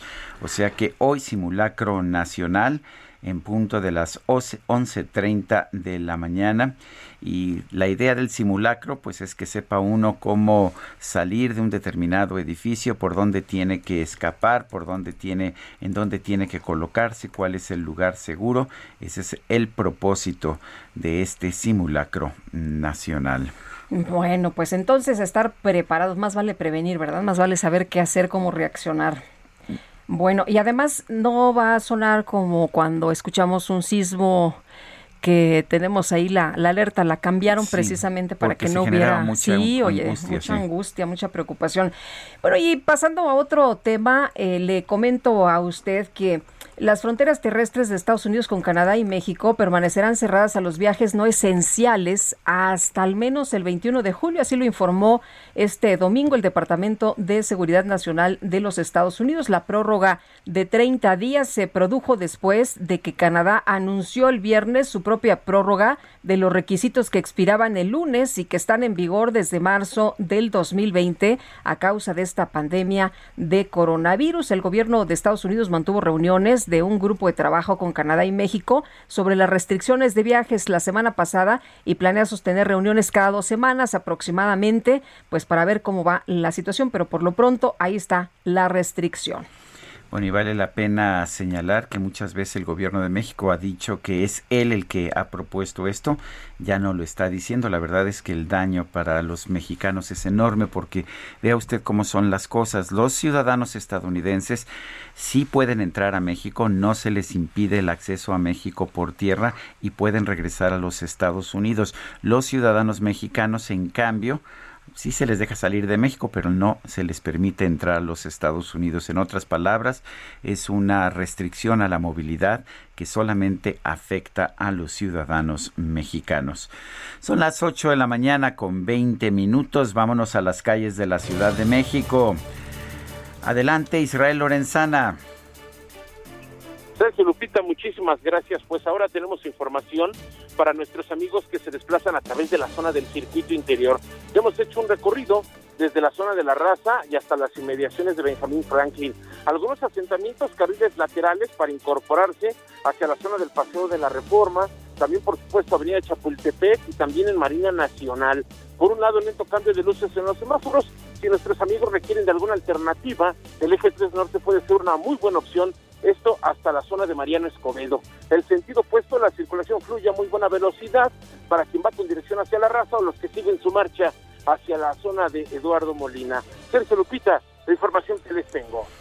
Muchas gracias, Israel. Bueno, y Gerardo Galicia, desde la zona sur de la Ciudad de México, cuéntanos dónde andas, en qué punto específicamente. Específicamente, me queda Lupita, Sergio, frente a la estación del Metrobús La Joya, sobre Avenida de los Insurgentes, prácticamente llegando a la salida a Cuernavaca. En este punto tenemos fuerte movilización de elementos de la policía capitalina. El motivo se habla de agresiones. De hecho, platicando con algunos vecinos, nos comenta que fueron cerca de 10 minutos que escucharon detonaciones. Hasta el momento es una información que no nos han confirmado los elementos de la policía capitalina. Se habla de manera extraoficial de dos personas lesionadas por arma de fuego y al parecer uno de los uh, supuestos agresores trató de ingresar al predio marcado con el número 4.415 o de hecho se está trincherando. Por este motivo están llegando muchísimos elementos de la policía capitalina. Parece que van tras de él, parece que van a ingresar en los próximos minutos a este predio, pero la situación es muy tensa porque hay muchos vecinos, ya prácticamente están cerrando todos los accesos, no se les permite el paso a los elementos policíacos y les han aventado prácticamente de todo, algunos fierros, algunas rocas, algunos palos. Por este motivo eh, están tratando de buscar algunas otras vías para poder ingresar y al parecer van por el agresor y eh, por supuesto es una situación tanto complicada porque se hablaba de detonaciones de arma de fuego, por supuesto si esto se confirma nos enlazamos inmediatamente. Por lo pronto si van a utilizar insurgentes rumbo a la México Cuernavaca llegando al Metrobús La Joya, a esto obedece la fuerte presencia de equipos de emergencia. Por lo pronto el reporte seguimos muy pendientes. Gracias Gerardo. Hasta luego. Y vamos a Palacio, a Palacio Nacional, Javier Ruiz, adelante. Hola Sergio Lupita, ¿qué tal? Excelente mañana y buenas noticias para las personas que transitan en el circuito del Zócalo de la ciudad. Ha sido reverto la circulación después de que se manifestara un grupo de aproximadamente 40 médicos y enfermeras. Ellos todos, pues de Juchitán, en Oaxaca, están exigiendo, pues principalmente que se les pues alargue o que se les dé una basificación. Hay que recordar que ellos fueron, pues principalmente eh, contratados pues, más de un mes mientras estaba el pico de la pandemia en todo el país. En estos momentos están exigiendo pues nuevamente que los recontraten y han colocado pues ya un plantón a las afueras de, Palacio Nacional. Por algunos minutos pues cerraron el circuito del Zócalo ya afortunadamente pues eh, se han replegado, poco a poco también podrán avanzar pues todos los automovilistas que vienen transitando principalmente sobre el 20 de noviembre en dirección hacia la Catedral Metropolitana, aunque no está de más utilizar el eje central Lázaro Cárdenas, en general el avance es bastante aceptable para quien desea llegar a los ejes 1 y 2 norte. De momento, Sergio Lupita, el reporte que tenemos. Muy, bien, muchas gracias Javier. Estamos atentos, hasta luego, buenos días.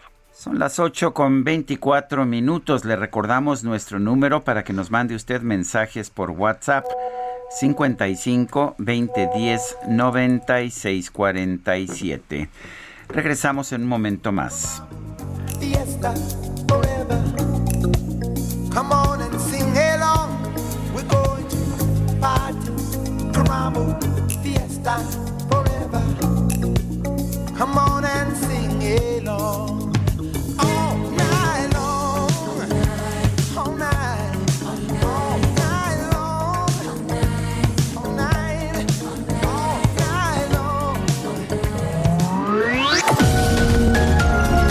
Sergio Sarmiento y Lupita Juárez quieren conocer tu opinión, tus comentarios o simplemente envía un saludo para ser más cálida esta mañana.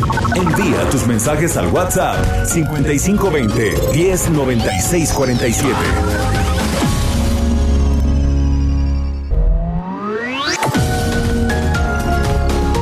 Continuamos con Sergio Sarmiento y Lupita Juárez por El Heraldo Radio.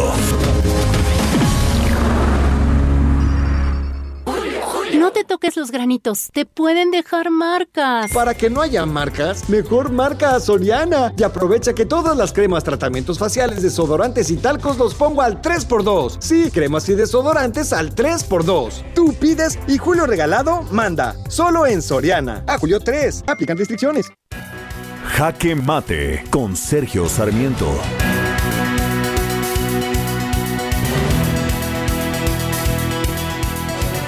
La verdad es que para el usuario de la electricidad poco importa que el director general de la Comisión Federal de Electricidad diga que no es un apagón lo que sucedió en Playa del Carmen, sino una simple interrupción del servicio eléctrico. La gente se queda sin luz, se está quedando sin luz eh, durante mucho tiempo, 10, 11, 12 horas, y no es la primera vez. A lo largo de por lo menos los últimos dos años ha habido apagones constantes allá en Playa del Carmen, además de los apagones que se han registrado, por lo menos dos de ellos muy importantes en la península de Yucatán. Siempre podemos ah, culpar a otros factores, quemas de pastizales o, robo y vandalismo de las instalaciones.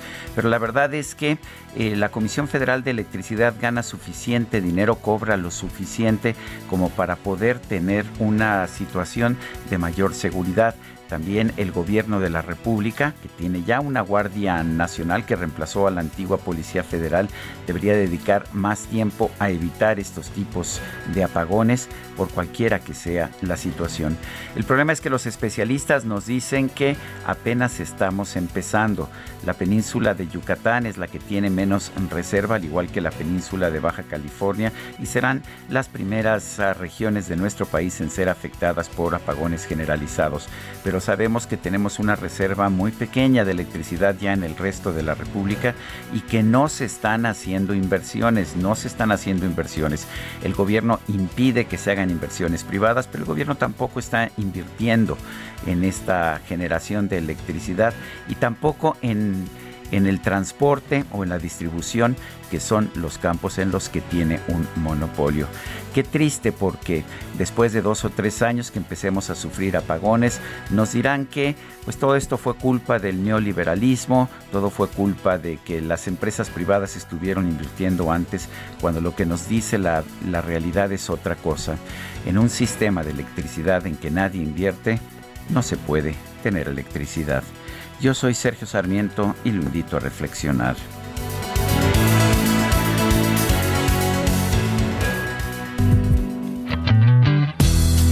Know how it is, but she has the power. She can make me laugh when I wanna cry. Oh, yeah. She tells me that I'm in control, but I know it's just a lie. And I don't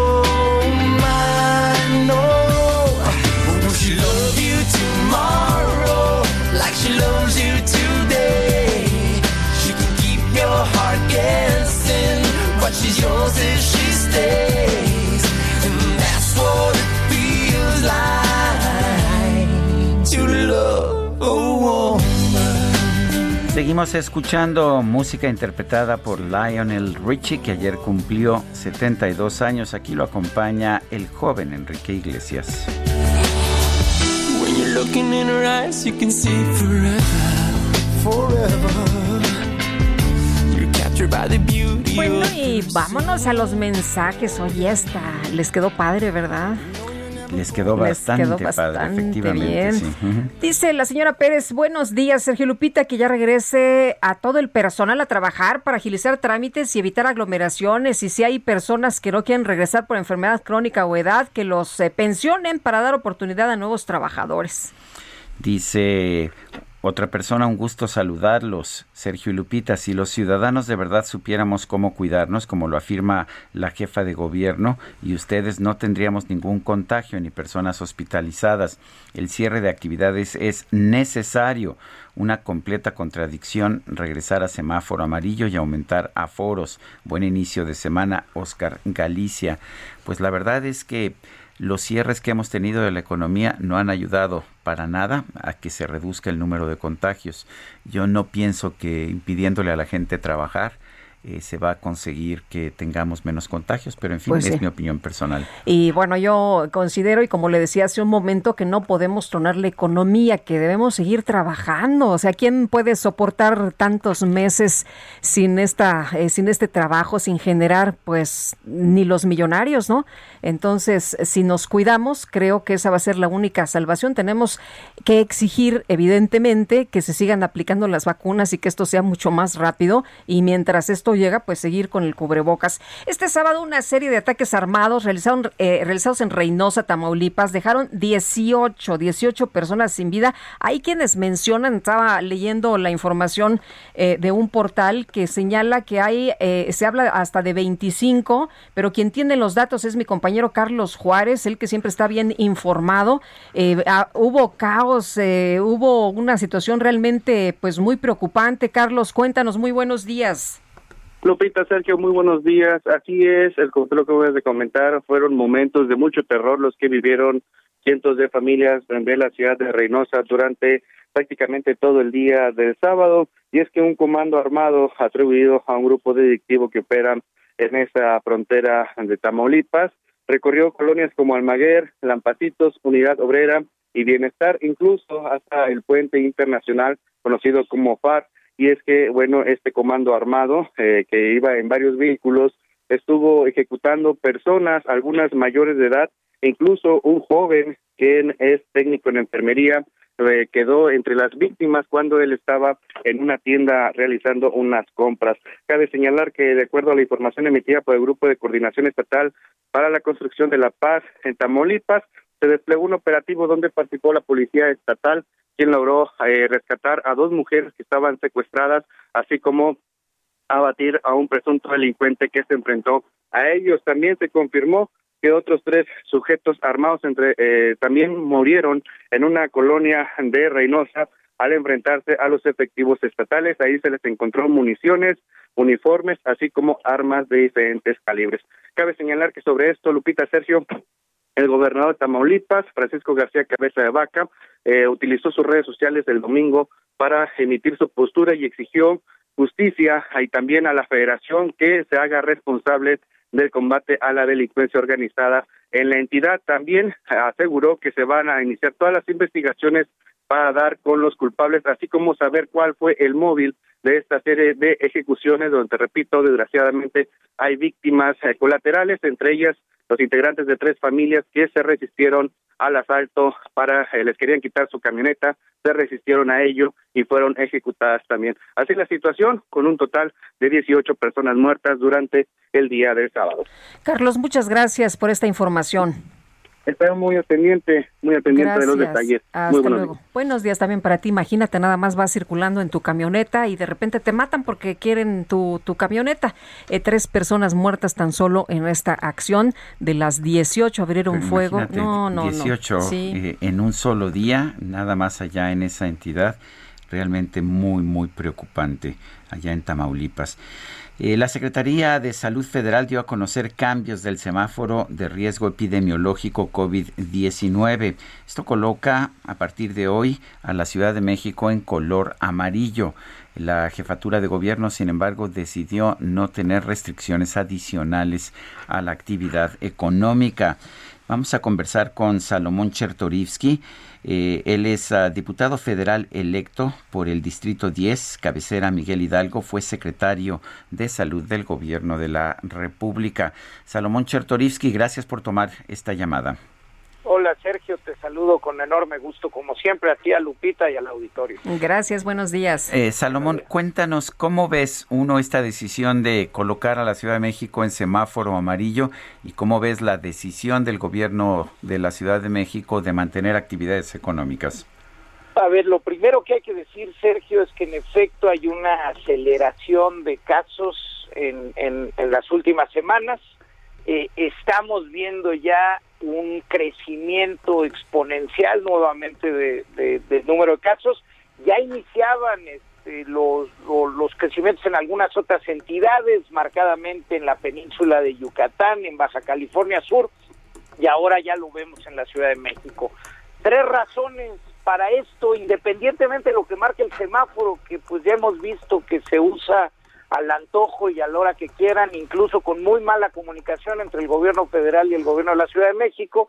Tres razones para los incrementos. Pues lo primero, este, se bajó la guardia y estamos viendo pues nuevamente movilidad, estamos viendo actividades en espacios cerrados sin ventilación y con ello pues pues eh, muchos más contagios, más personas contagiadas sin síntomas circulando en, en, en la calle. Segundo, pues hay una desaceleración de la vacunación, esta va muy lenta, pero además después de la elección se desaceleró eh, el número de eh, vacunas aplicadas todos los días en el país.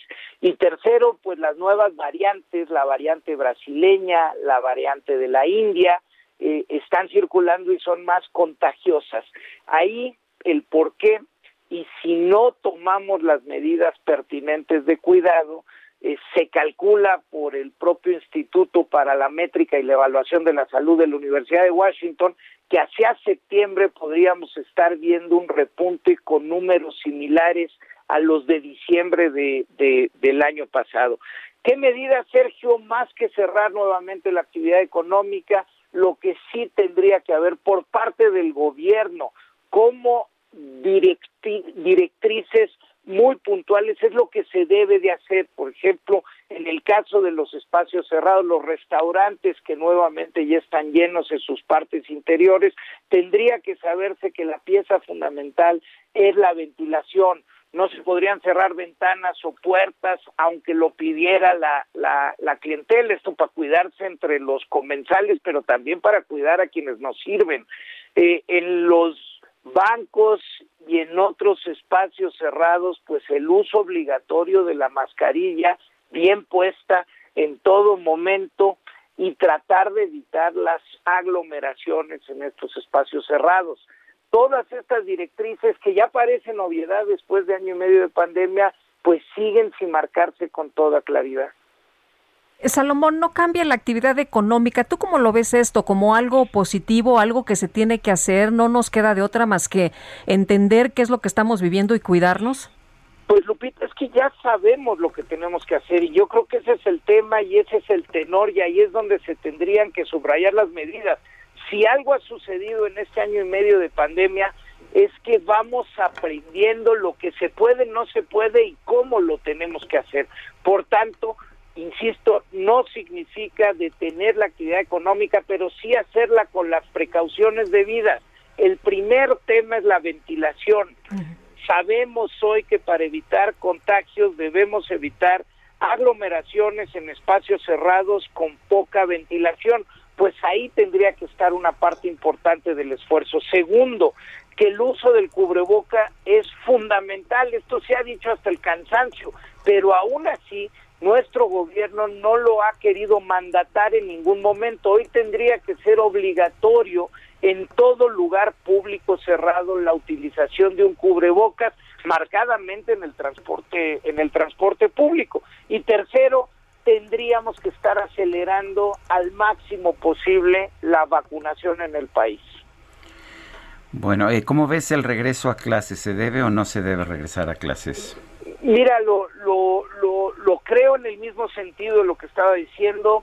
Eh, eh, la verdad es que ya lo que ha pasado con la educación de los niños es una cosa que nos debe de ocupar. Más de 5 millones de niñas y niños ya abandonaron la escuela. Claro que tenemos que empezar a tener estrategias para que esa generación empiece a recuperar nuevamente el tiempo perdido y tratemos de ver cómo este cómo aceleramos sus capacidades para eh, eh, ponerse al día y, y pero esto se tiene que hacer en las condiciones para que el contagio se minimice y esto va desde el transporte público hacia hacia los hogares, la movilidad que tienen los padres con los hijos para llevarlos a, a, a las escuelas y cuidar en todo momento que en los centros escolares haya ventilación.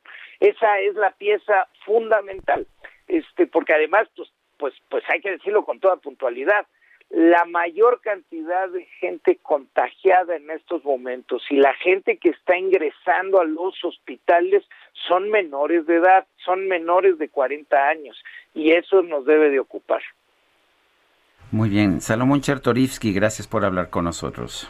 Muchas gracias a ustedes, a seguirnos cuidando. Que estén muy bien, Lupita. Gracias. Y luego platicamos, oye, de, de todo lo que pasó con las elecciones y nos cuentas, ¿no?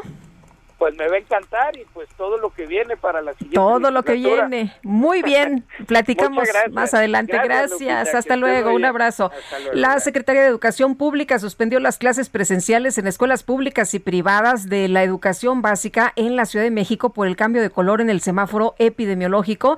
Y vamos a platicar con Eduardo Ander, el doctor experto en educación y aprendizaje. ¿Cómo estás, Eduardo? Muy buenos días. Hola Lupita, hola Sergio, buenos días.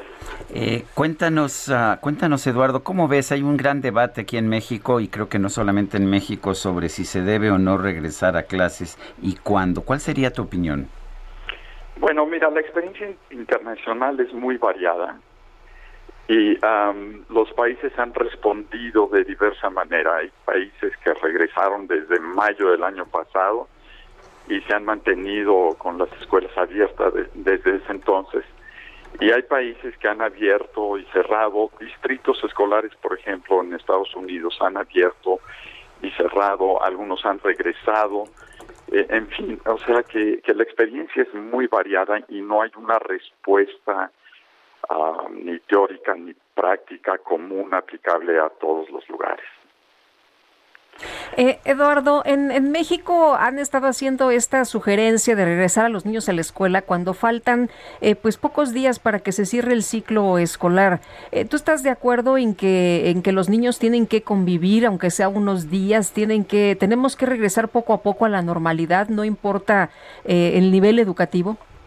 Mira, eh, la literatura dice, la literatura generalizada en cuanto al aprendizaje de los niños y al bienestar socioemocional de los niños, que es mucho mejor la educación cara a cara, la educación presencial, que la educación a distancia en cualquier modalidad, sobre todo para los niños de los niveles educativos más bajos, digamos este preescolar y primaria y quizá secundaria.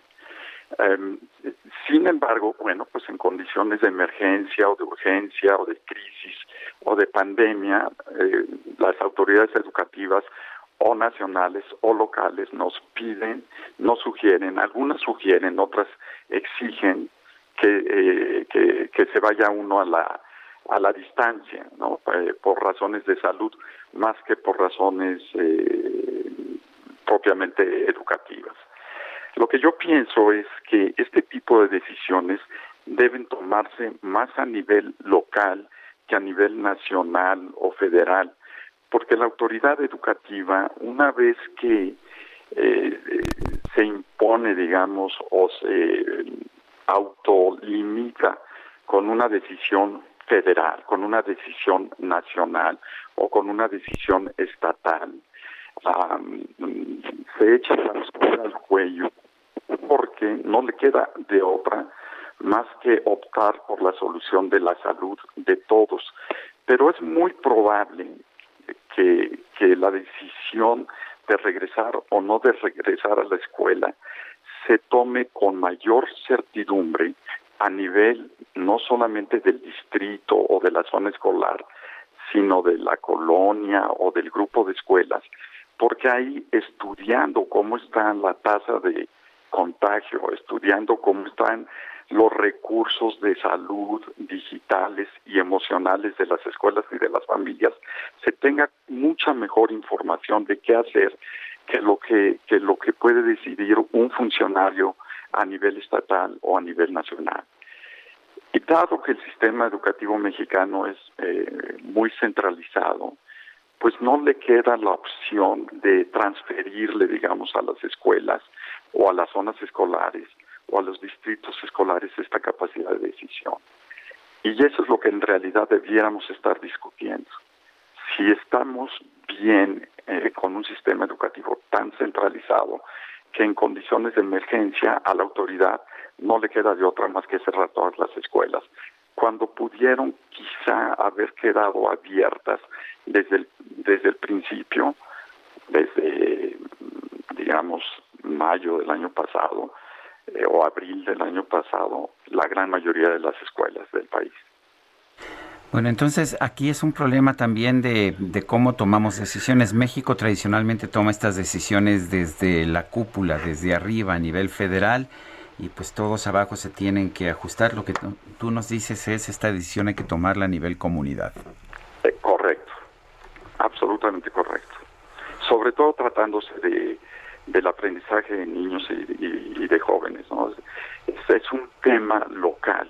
El aprendizaje ocurre en la localidad, o yo le llamo en la intimidad de, la escuela y en la intimidad del hogar. No ocurre en las grandes instituciones. Entonces, eh, tanto escuela como hogar y la comunidad tienen mucha mayor información de qué es lo apropiado y lo adecuado ¿no? para hacer en términos, en términos del regreso a clases. Eduardo, ¿cómo ves esta decisión del gobierno de no reprobar a nadie, de, que los niños que estuvieron en este ciclo escolar eh, puedan pasar al, al, siguiente nivel? Bueno, este es un movimiento también eh, internacional, a veces eh, mal interpretado, digo internacional porque también hay mucha evidencia de que los niños que son reprobados eh, de alguna manera son estigmatizados y les cuesta mucho trabajo salir adelante una vez que reciben el estigma, estigma de reprobado.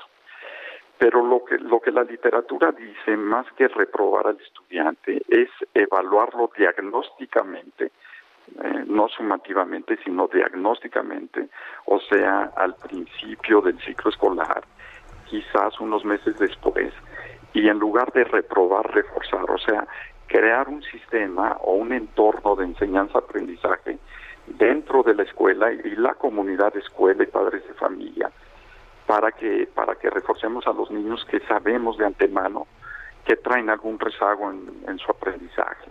Entonces la frase sería reforzar en lugar de reprobar. Bueno, pues, reconociendo, sí. reconociendo, por supuesto, que, que el, el reprobar sí, eh, sí crea el, el estigma en los niños, que es muy difícil eliminar en años, digamos, posteriores. Muy bien, pues sí, sí entiendo perfectamente. Gracias, Eduardo, como siempre, por platicar con nosotros. Buenos días. Buenos días, gracias a ustedes. Hasta luego, Eduardo Anderes, experto en educación y aprendizaje, autor de Aprender. Bueno, pues interesante lo que nos dice, ¿no? Pues efectivamente, y bueno, él es un especialista, uno de los más reconocidos a nivel internacional.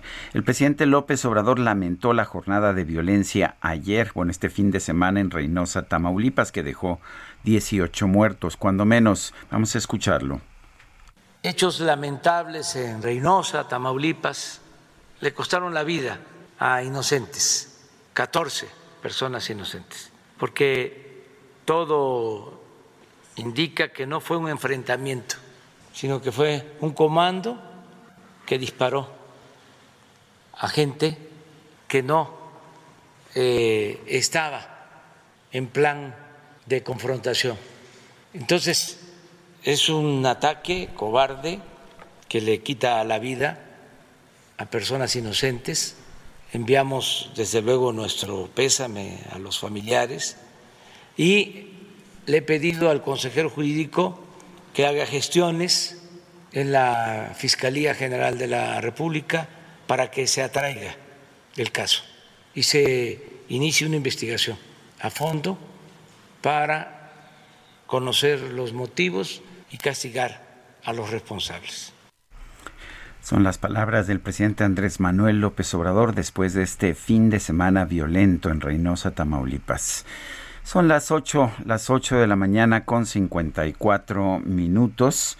Le recuerdo que nos puede usted mandar mensajes de WhatsApp al número 55 20 10 96 47. Repito, 55 20 10 96 47. Regresamos en un momento más.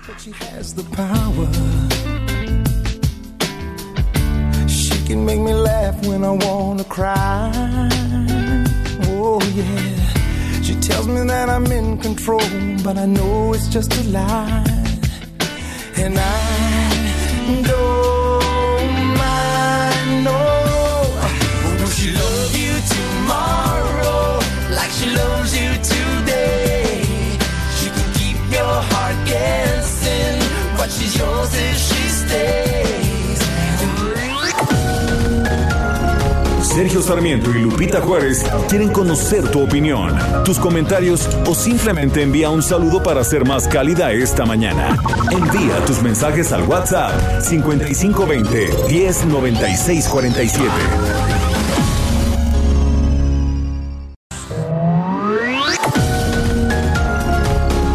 Continuamos con Sergio Sarmiento y Lupita Juárez por El Heraldo Radio.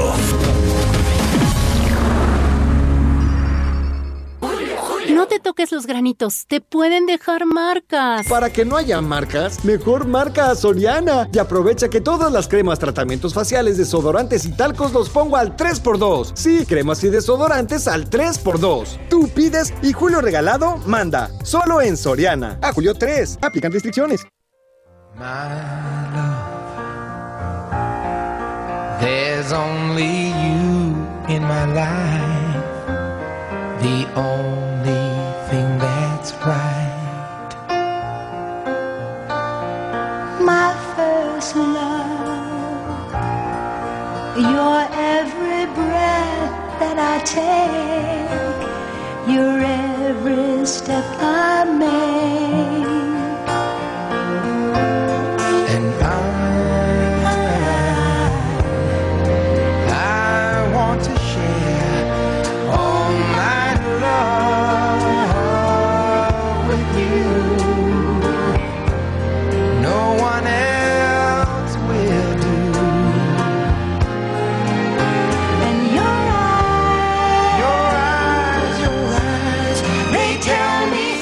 Escuchando música interpretada por Lionel Richie. Aquí es acompañado por Diana Ross, Endless Love.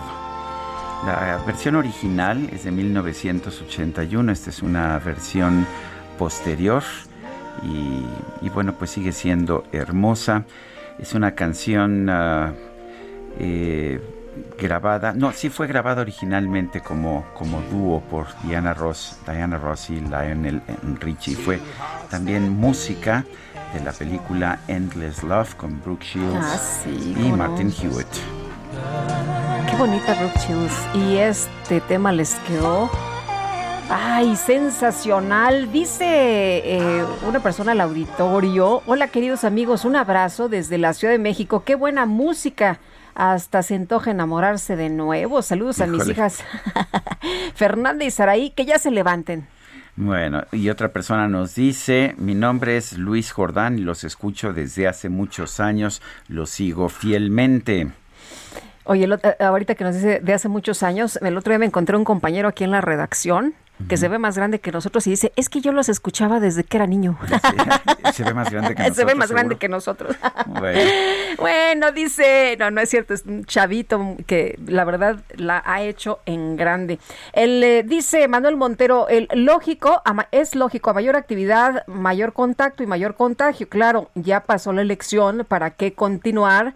Eh, dice con el mismo ritmo de vacunación, aprender de Florida y Texas, que a pesar de todas las críticas abrieron Manuel Montero. Bueno, tras los ataques de comandos armados reportados en distintos puntos de Reynosa, la, la, cifra de muertos ha llegado a 18. Vamos a conversar con Maki Esther Ortiz Domínguez, alcaldesa de Reynosa, Tamaulipas. Señora alcaldesa, buenos días. Gracias por tomar nuestra llamada. Muy buenos días, gracias a ustedes y a toda la gente que los escucha. Gracias, ha sido, ha sido un fin de semana pues realmente terrible para mucha gente de allá de Reynosa. Cuéntenos qué pasó y cómo fue posible que viéramos unos episodios de violencia como estos. Pues sí, la verdad es que esa es la palabra terrible. Teníamos más de dos años, casi tres, que no teníamos este tipo de enfrentamientos. Lo que pasó es que como a las 2 de la tarde de, ese día, el sábado, eh, hubo reportes de que había balaceras rumbo al puente de Far por una colonia que se llama Almaguer. Y en este, entre esos enfrentamientos de un grupo de delincuencia organizada que venía de Río Bravo contra otros grupos que aquí locales y por supuesto en esos enfrentamientos eh, se describe que hubo balas perdidas en donde perdieron la muerte ha habido diferentes números, no sabemos exactamente la cantidad, primero eran 12, luego 14, luego 15, luego 18, ahora 19, pues estamos esperando lo que hemos pedido nosotros a las fuerzas de seguridad, porque Reynosa es una ciudad que tiene mando único, es decir, nosotros no tenemos policía, dependemos de la seguridad, de la policía estatal y de las fuerzas federales. Maki, ayer, eh, digo, hoy el presidente eh, dio a conocer que eran 14 personas las que perdieron la vida. ¿Usted nos comenta que es eh, mucho más el número de, muertos? Sí, bueno, es que cambian los números. Como le digo, ahorita el último reporte dicen que son 18 19. Nosotros lo que hemos pedido a las autoridades de seguridad es que se esclarezcan los hechos, que sepamos qué fue lo que pasó y, por supuesto, que esas mismas fuerzas pues mantengan a la ciudad en paz, a la, ciudadanía segura, porque pues es mucho el miedo que tienen los ciudadanos de salir a hacer sus actividades diarias y, y pues cómo no van a este tener miedo, ¿no? Si llegan comandos armados y disparan a diestra y siniestra. Sí, es terrible esos enfrentamientos y como le digo, teníamos ya varios años que no sucedía esto en la ciudad, lamentablemente lo volvimos a vivir y no queremos que se repita, eso es lo que exigimos hemos estado lamentando la muerte de todas las personas inocentes y lo hacemos partícipe a sus familiares y bueno, hemos estado tratando de contactar a todos aquellos que necesitan algún apoyo en un servicio funerario. La, ¿Qué tipo de, de apoyo requerirían ustedes, ya sea del gobierno del Estado o del gobierno federal? ¿Cómo se puede preservar la paz? Pues yo creo que más, más elementos de la Guardia Nacional, del ejército, de la policía, rondines constantes, pues una situación de investigación y de inteligencia que diga cuáles son los grupos que se están desarrollando en la ciudad o los que se están infiltrando que vienen de otras ciudades y cómo es que se puede parar toda esta violencia. La realidad es que somos una ciudad pues, muy pujante económicamente, en donde recuperamos inmediatamente los empleos perdidos en pandemia, una ciudad que que genera muchísima riqueza, la que genera más del 60 hasta el 80% de los empleos formales del Estado cada mes. Y bueno, lo que queremos es vivir en paz, una vida normal, es todo lo que pedimos los ciudadanos de Reynosa y bueno, exigimos a las fuerzas de seguridad que nos, nos mantengan así seguros para que podamos desarrollarnos en paz. Maki, ¿tienen ustedes eh, alguna información de la identidad de, de, quienes fallecieron? Porque usted decía pues que murió gente inocente. ¿De quién se trata? ¿Personas que pasaban por el lugar? ¿Personas que pues sí. eh, estaban en sus casas? Eh, ¿De quiénes se trata? Sí, exactamente, personas que donde pasaban estos enfrentamientos este, estaban en el lugar, desde albañiles, desde enfermeros que estaban en algún lugar, desde personas que estaban en, un, en, una tienda, pues personas en general de la vida diaria de la ciudad, inocentes, que estuvieron en ese lugar equivocado, en ese tiempo equivocado en la realidad. Y pues muy lamentable, muy lamentable, la ciudad está de luto, estamos muy preocupados, estamos muy tristes y bueno, no queremos vivir así, queremos vivir en paz. Es una ciudad que ha vivido violencia durante tantísimos años y la verdad estábamos viendo la luz porque teníamos varios años viviendo mucho mejor y bueno, pues ahorita estamos con esta preocupación. Yo quiero agradecerle esta conversación, Maki Esther Ortiz Domínguez, alcaldesa de Reynosa, Tamaulipas. Muchísimas gracias a usted por visualizar esta ciudad que verdaderamente sufre. Pues sí, y lo entiendo. Gracias, señora alcaldesa. Gracias. Híjole, qué, qué, qué rudo. Difícil, ¿no? pues, pues, oye, dice estaba en el lugar equivocado. Pues tú vas a comprar a la tienda lo que necesitas del día, ¿no? O sales a la calle porque si eres enfermero, pues a lo mejor vas al hospital. Claro. No es el lugar equivocado, más bien es que el, el Estado no ha sabido brindar seguridad y no ha podido con estos eh, grupos criminales que se les pega la gana y salen a hacer lo que quieren. Oye, y la tarde del pasado viernes se entregó Diego Armando Elguera Salgado, quien tiene una orden de aprehensión por el delito de tentativa de homicidio en contra de dos jóvenes, de Fernanda Cuadra y de Fernanda Olivares. Y Carlos Navarro, cuéntanos, buenos días. Buenos días, Sergio y Lupita. Les saludo con gusto a ustedes en el auditorio y comentarles que llevado por su padre César Santiago Elguera, quien es un mayor de justicia militar, Diego Armando Elguera se entregó a las autoridades el viernes pasado por la tarde, acusado de feminicidio en grado de tentativa tras atropellar aparentemente en estado de ebriedad a Fernanda Olivares y Fernanda Cuadra, luego de acudir a una fiesta en la alcaldía de Estacalco, puso fin a su búsqueda de las autoridades. La Fiscalía General de Justicia de la Ciudad de Mico integró una carpeta de investigación por el delito de tentativa de feminicidio con la finalidad de judicializarla luego de tomar conocimiento de las lesiones el pasado 12 de junio en la colonia Viaducto Piedad. Personal de la Policía de Investigación recabó entrevistas con testigos, videograbaciones del Centro de Comando y Control del C4, en tanto peritos eh, recabaron los indicios a fin de esclarecer los hechos. El señalado ese mismo viernes fue trasladado al Reclusorio Oriente, una de las cárceles más complicadas de la Ciudad de Mico, pues miembros de la Unión de Tepito están presos ahí. Tras su primera audiencia, un juez del Tribunal Superior de Justicia de la Ciudad de Mico determinó que Diego Armando permanecerá en prisión preventiva oficiosa.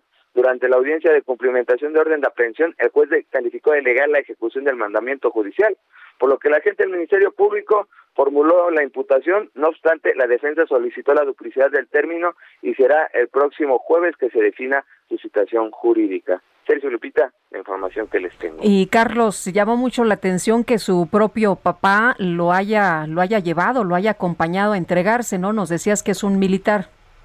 Es correcto, eh, se trata de César Santiago Helguera, quien es un mayor de justicia militar, de acuerdo con versiones extraoficiales en la misma Secretaría de la Defensa Nacional, tenían conocimiento de esta situación y al parecer pues hubo un llamado de atención sobre, sobre el caso de, de Diego Armando. Muy bien, Carlos, muchas gracias. Hasta luego, buenos días. Hasta luego. Oye, no me puedo imaginar el dolor de un papá de tener que entregar a, a su hijo, pero pues bueno, pues es, es, lo correcto, ¿no? También creo que es un, es un ejemplo de civismo de, sí. del padre y yo creo que hay que aplaudirlo. Este fin de semana se registró un enfrentamiento postelectoral en Veracruz. Seis policías quedaron lesionados. Juan David Castilla Arcos nos tiene la información allá desde el estado. Adelante, Juan Castilla. Hola, muy buenos días, Sergio Lupita, los saludo con mucho gusto desde Jalapa, la capital de Veracruz. Como bien lo menciona Sergio, seis elementos de la Secretaría de Seguridad Pública de este estado resultaron heridos durante un enfrentamiento postelectoral. Esto ocurrió en el municipio de Jesús Carranza, ubicado en el sureste del estado, en la región Olmeca. Decirles que esta trifulca fue orquestada por simpatizantes del Partido del Trabajo la tarde del sábado, dejando daños en seis patrullas y vehículos oficiales del organismo público local electoral. Los presuntos seguidores de Paciano Rueda Canseco, el candidato del PT a la presidencia municipal de Jesús Carranza, se enfrentaron también contra elementos de la Guardia Nacional con palos y piedras. La gente enardecida exigía el conteo de votos de la elección del pasado 6 de junio y se negaba a que dicho proceso se concluyera en las instalaciones del OPLE aquí en la ciudad de Jalapa. Es por ello que las personas hicieron bloqueos en calles y avenidas y además impidieron que fuera extraída la paquetería electoral para evitar un presunto fraude electoral. De acuerdo con los últimos reportes, Sergio Lupita, tres policías presentan heridas de gravedad y uno de ellos podría perder hasta un dedo de la mano por los golpes que recibió en esta riña con los pobladores. Durante el operativo policiaco para extraer las urnas y trasladarlas a la capital del estado, eh, estas personas lanzaron pedradas a las patrullas y a los oficiales para impedir estas maniobras. Posteriormente, los inconformes extrajeron e incendiaron papelería electoral. Sin embargo, eh, de acuerdo con fuentes oficiales, las actas de escrutinio y cómputo no fueron dañadas en su totalidad. Eh, cabe recordar que es el candidato Luis Alfredo Pacheco Peralta de Morena y el petista Ruedo Canseco quienes se disputan el triunfo en Jesús Carranza y hay una diferencia como de 100 votos. Es por esto que eh, están llevándose a cabo lamentablemente actos de violencia en esta zona sur de, la entidad. Este es el reporte, Sergio Lupita. Muy bien, Juan David Castilla Arcos, gracias y un fuerte abrazo. Abrazos, hasta luego. Bueno, pues sigue la violencia postelectoral allá en Veracruz. Vamos a ver en qué termina todo este asunto. Y bueno, pues vámonos ahora a un resumen, Vamos a un resumen cuando son las nueve, nueve de la mañana con 14 minutos esta mañana de 21 de junio y vamos a este resumen. Esta mañana el presidente de México, Andrés Manuel López Obrador, denunció que muchas personas de la Ciudad de México no supieron por lo que votaban en las pasadas elecciones debido a que sus adversarios emprendieron una guerra sucia en su contra. Tengo que fue muy fuerte la campaña de manipulación, la guerra sucia, sobre todo en la ciudad, y muchos ni supieron por lo que votaban. Estaban muy alterados, obnubilados en contra de nosotros, del proyecto de transformación, porque son partidarios al final o en el fondo de que continúe el mismo régimen de corrupción, de injusticias, de privilegios y de salir adelante, por eso hablo de aspiracionismo, como sea sin escrúpulos morales de ninguna índole. Pues ahí está la opinión del presidente sobre quienes votaron por otras opciones que no sean la de él. Bueno, además el presidente aseguró que los partidos de oposición querían ganar la mayoría en la Cámara de Diputados para cancelar los proyectos de infraestructura y de los programas sociales. Ese era el propósito de nuestros adversarios, los conservadores, ganar la mayoría en la Cámara de Diputados para que no se aprobara el presupuesto del año próximo y no continuaran el tren Maya, el Sembrando Vida, la refinería de Dos Bocas, el aeropuerto Felipe Ángeles y también todos los programas de bienestar los iban a cancelar. La pensión a los adultos mayores, la pensión a niñas, a niños con discapacidad, las becas para estudiantes de familias pobres y la atención médica y los medicamentos gratuitos. Bueno, pues dice que querían cancelar los programas sociales. En otras administraciones se entregaban programas sociales y de acuerdo con algunos especialistas me parece que la entrega incluso era más eficiente. La alta comisionada de la ONU para los Derechos Humanos, Michelle Bachelet, expresó su preocupación por el alto nivel de violencia política registrado en México durante el pasado proceso electoral. Autoridades de Nicaragua informaron que este domingo fue detenido el precandidato a la presidencia por el Partido de Renovación Democrática. Los quieren a todos en la cárcel, ¿eh? Cualquiera que se oponga al presidente. Sí, cualquiera, cualquiera que diga, a ver, yo me lanzo, no, usted no. Miguel Mora, acusado de incitar a la injerencia extranjera en los asuntos internos y pedir intervenciones militares. yo le había prometido el corrido, porque lo merece el canelo por haber destronado a campeones y otros tantos que han mordido el suelo.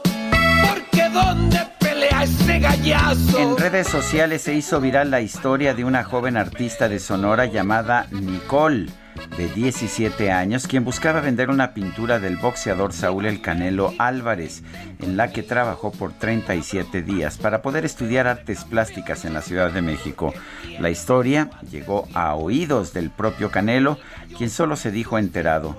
Días después, la joven anunció que su pintura ya no está en venta porque se va con Canelo, quien accedió a ayudarla a cumplir sus sueños. Este gallo nacido en Jalisco.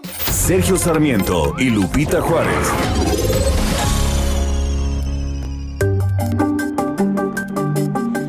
Vamos con Mariano Rivapalacio, que nos platique esta mañana sobre el gasto para la atención de COVID-19. Mariano, ¿qué tal? Buenos días. Hola. Hola, Mariano. No seas tímido, Mariano. Bueno, ¿Cómo estás? Buenos días. Muy buenos días, Lupita, Sergio, qué gusto comenzar la semana con todos ustedes, amigos del Heraldo Radio. Sí, efectivamente, Lupita, esta mañana voy a compartir los resultados de un estudio practicado en nuestro país sobre más afectaciones y gastos por la pandemia. Empecemos por los gastos. En 26% de los hogares mexicanos, al menos un integrante habría presentado síntomas de COVID-19 y de las personas con síntomas más graves, el 15% requirió hospitalización. El gasto de bolsillo, es decir, el dinero gastado en los hogares para atender los síntomas por COVID-19 de sus integrantes, me refiero al pago de medicamentos, atención médica, oxígeno y otros insumos, representó un reto importante para las familias mexicanas. Solo el 5%, Lupita, no realizó gasto alguno en lo que va de la pandemia en nuestro país. 14% ha desembolsado menos de mil pesos al mes. 45% entre dos mil y diez mil pesos al mes y el 36% erogó más de 10 mil pesos al mes. Los analistas al verlo como proporción del ingreso anual total del hogar declarado por las personas consultadas nos dan a conocer más datos. El 56% informa un gasto menor al 10% del ingreso anual de su hogar. 27% gastó entre 10 y 50% de su ingreso anual del hogar y por último un 17% reporta haber gastado más del 50% del ingreso total anual de su hogar. Todos estos datos y más, Sergio Lupita, revelan también mayores afectaciones para la población más vulnerable, pues el gasto en salud por COVID-19 como proporción de ingreso al hogar fue más elevado entre la población de menor nivel socioeconómico.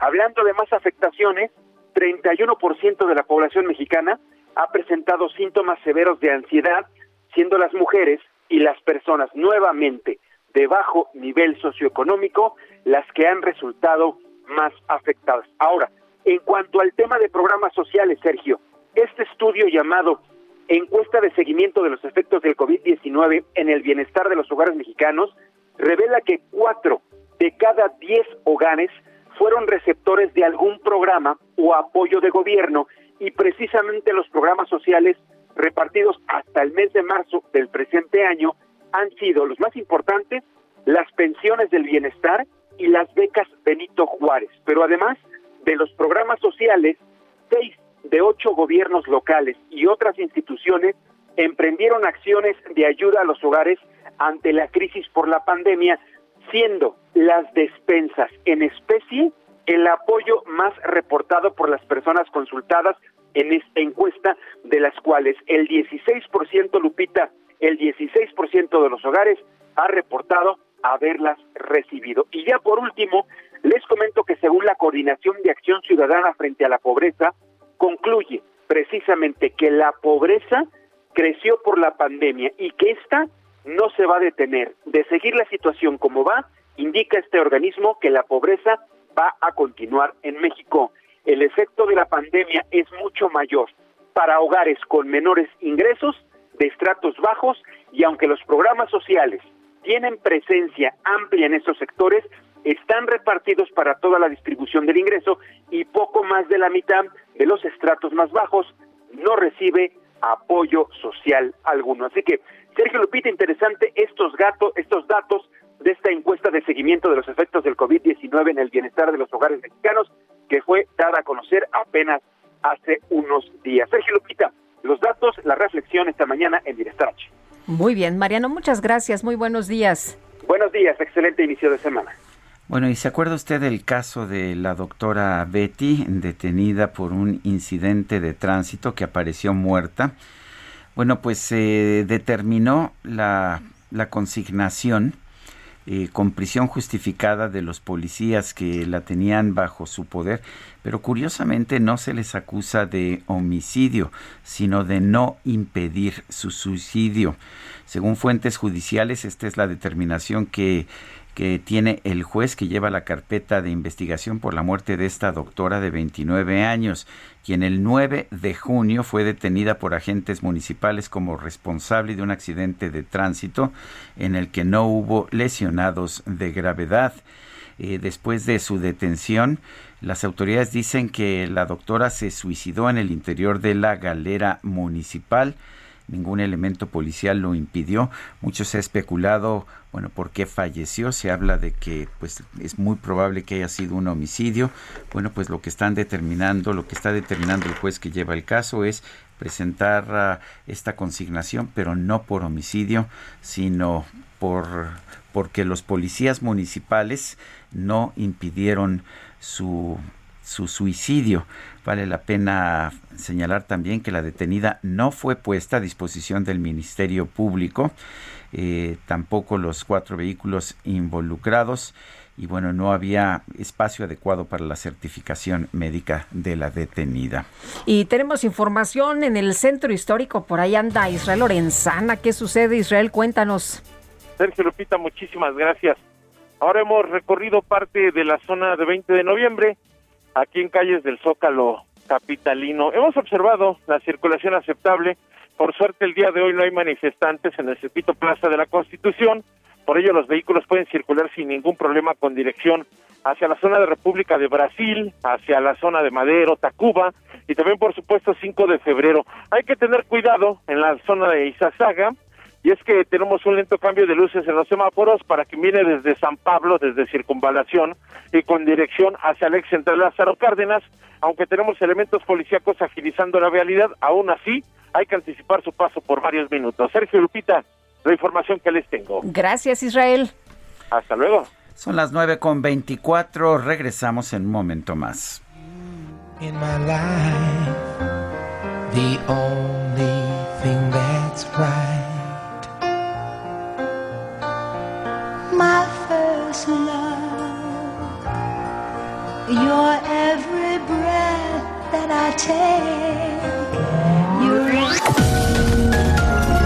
Sergio Sarmiento y Lupita Juárez quieren conocer tu opinión, tus comentarios o simplemente envía un saludo para ser más cálida esta mañana. Envía tus mensajes al WhatsApp 5520 109647.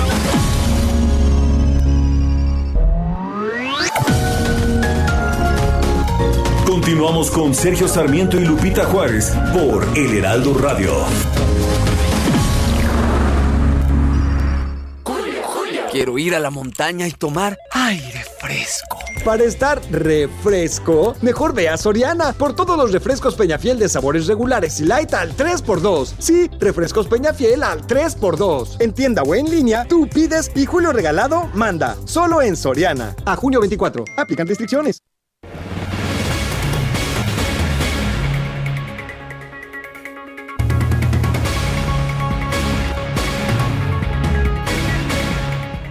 Una mujer y sus dos hijos menores desaparecieron mientras se dirigían de Sabinas Hidalgo en Nuevo León a Nuevo Laredo, Tamaulipas. Y bueno, pues, ¿qué está pasando? ¿Qué ha pasado con ellos? ¿Cómo va la búsqueda de estas, de estas personas desaparecidas? José Israel Pérez Garza es sobrino de Gladys, la mujer desaparecida. José Israel, buenos días, gracias por tomar la llamada. Hola, ¿qué tal? Muy buenos días. Eh, José, cuéntanos, eh, en primer lugar, ¿en qué circunstancias desapareció Gladys junto con sus dos hijos? Eh, desconocemos el motivo, el por cual eh, hayan desaparecido. Sin embargo, pues hemos tenido diferentes notificaciones, el cual pues en el año van arriba de 300 desapariciones y en menos de dos meses, en el tramo por el cual transitaban mis familiares, pues ya van 56 desaparecidos, incluso creo que ya van 60 a lo que hemos estado viendo en las notificaciones. Eh, José, cuéntanos, eh, ellos habían venido a México, eh, los estaban visitando, se regresaban a Estados Unidos, ¿en qué punto exacto desaparecieron? Cuando mis familiares vinieron del área de Texas hacia Sabinas, fue por el motivo de visitar a su padre, porque está muy delicado de salud. Al regresarse el día domingo y partir en punto de las 3.44, nosotros dejamos de tener comunicación ahí al pasar la hora, nosotros nos comunicamos y ya no tuvimos éxito. No sabemos exactamente eh, el punto donde hayan desaparecido. Sin embargo, sí tenemos certeza de que no cruzó frontera. O sea, no, no esto fue en territorio mexicano. ¿Qué tipo de apoyo han tenido las autoridades? Hasta ahorita se han implementado operativos de búsqueda, sin embargo, eh, no han sido exitosos, eh, por los cuales nosotros decidimos buscar a la FBI de Estados Unidos y que nos ayudaran en la búsqueda. Ah, eh, Gladys iba con sus con sus niños, con un joven de, de 16 años y con la chiquita, con Michelle, de, de apenas 9. Es correcto, así es. ¿Iban nada más los tres en el vehículo? Sí, una familia completa. Eh, ellos son los únicos. Eh, es la única familia que vive allá en, en, el de Texas, por así decirlo. O sea, desaparecieron a toda una familia. Pues es, es realmente muy preocupante. Nos dicen que hay búsqueda por parte de las autoridades uh, eh, de la localidad, pero no, no ha habido hasta este momento ninguna señal, ningún indicio. No ha habido ningún indicio. Ha habido búsqueda tanto como en el estado de Nuevo León y también en el estado de Tamaulipas, ya que en los dos estados nosotros pusimos denuncia. Oye, pero ya llevan muchos días, ¿no? Desde el 13 de junio fue la desaparición. Va una semana y un día. Sí, ya son varios pues ya, días. Ya, es, ya es muy preocupante. Oiga, eh, dice que hubo comunicaciones con, con ellos cuando iban en, en, la carretera, me imagino que a través de celular. ¿Han tratado de localizarlos a través del GPS del celular? Han tratado de localizar los GPS, mas no han tenido éxito. A lo que yo tengo entendido, es que van a tratar de checar la última antena en el cual los teléfonos estuvieron conectados para así darse una idea aproximadamente de dónde fue la última vez donde estuvieron encendidos esos teléfonos. ¿Ustedes no han recibido ningún tipo de llamada eh, señalando paradero de, de, la familia o pidiendo rescate o llamadas raras? Eh, le comento, cuando nosotros nos pusimos en contacto con el FBI, eso fue exactamente lo que nos comentaron vamos a tener muchísimas llamadas de extorsión. Sin embargo, nos dieron algunas recomendaciones y le respondo a su pregunta. Sí, aproximadamente como unas 67 extorsiones hemos tenido de diferentes personas, los cuales hemos sabido identificar que son falsas. Pues uh, yo quiero agradecerle a don José Israel Pérez Garza, sobrino de Gladys, el que haya hablado con nosotros. Espero que pues que alguien se entere de dónde están y espero que, que, puedan estar bien. Un fuerte abrazo y... Al contrario, al contrario, muchísimas gracias y les agradezco el darme el tiempo y el espacio para que la gente nos pueda escuchar, que es un llamado de auxilio hacia las autoridades mexicanas para que nos puedan brindar su apoyo al 100%. Muy bien, pues don José, muchas gracias por platicar con nosotros. Sabemos el momento en el que está atravesando la, la familia y cualquier cosa que, que, usted quiera comentar, ya sabe que aquí tiene el micrófono abierto. Muchísimas gracias, que tengan un muy bonito día. Hasta luego, igualmente. Son las 9 de la mañana con 36 minutos. Atención. ¿Nos escucha? ¿Nos escucha? Perfectamente. La micro deportiva. Los decibeles ya llegaron al máximo. Ya llegaron al máximo.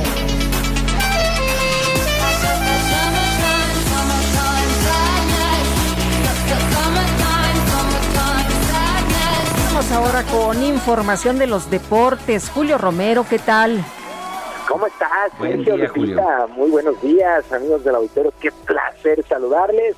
Arrancamos una nueva semana, una nueva semana. Arranca la micro de base a base buscando el viernes. Pero bueno, tenemos que pasar por todos los días.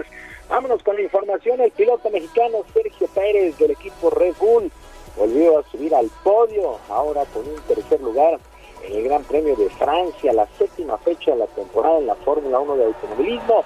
La carrera fue ganada por el holandés, también de Red Bull, Max Verstappen, que terminó por delante del británico Lewis Hamilton de Mercedes. Con este resultado, el tapatío se coloca ahora en el tercer lugar de la tabla de conductores con 84 puntos, solo por detrás del propio Verstappen, que es líder con 131, y los 119 de Hamilton. Checo Pérez, que el tapatío espera mejorar con este auto para lo que resta de la campaña.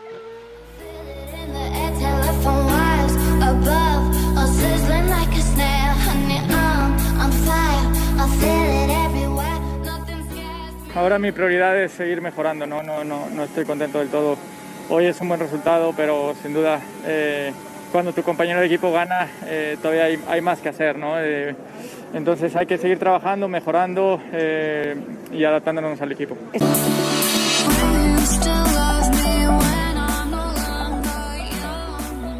segundo premio consecutivo, eh, segundo podio consecutivo para Checo Pérez. Recordar que en la carrera anterior, pues la ganó allá en el circuito de Bakú. La siguiente parada será el próximo 27 de junio en Austria. Así es que mucha suerte para Sergio Pérez. Red Bull es líder también en la tabla de constructores.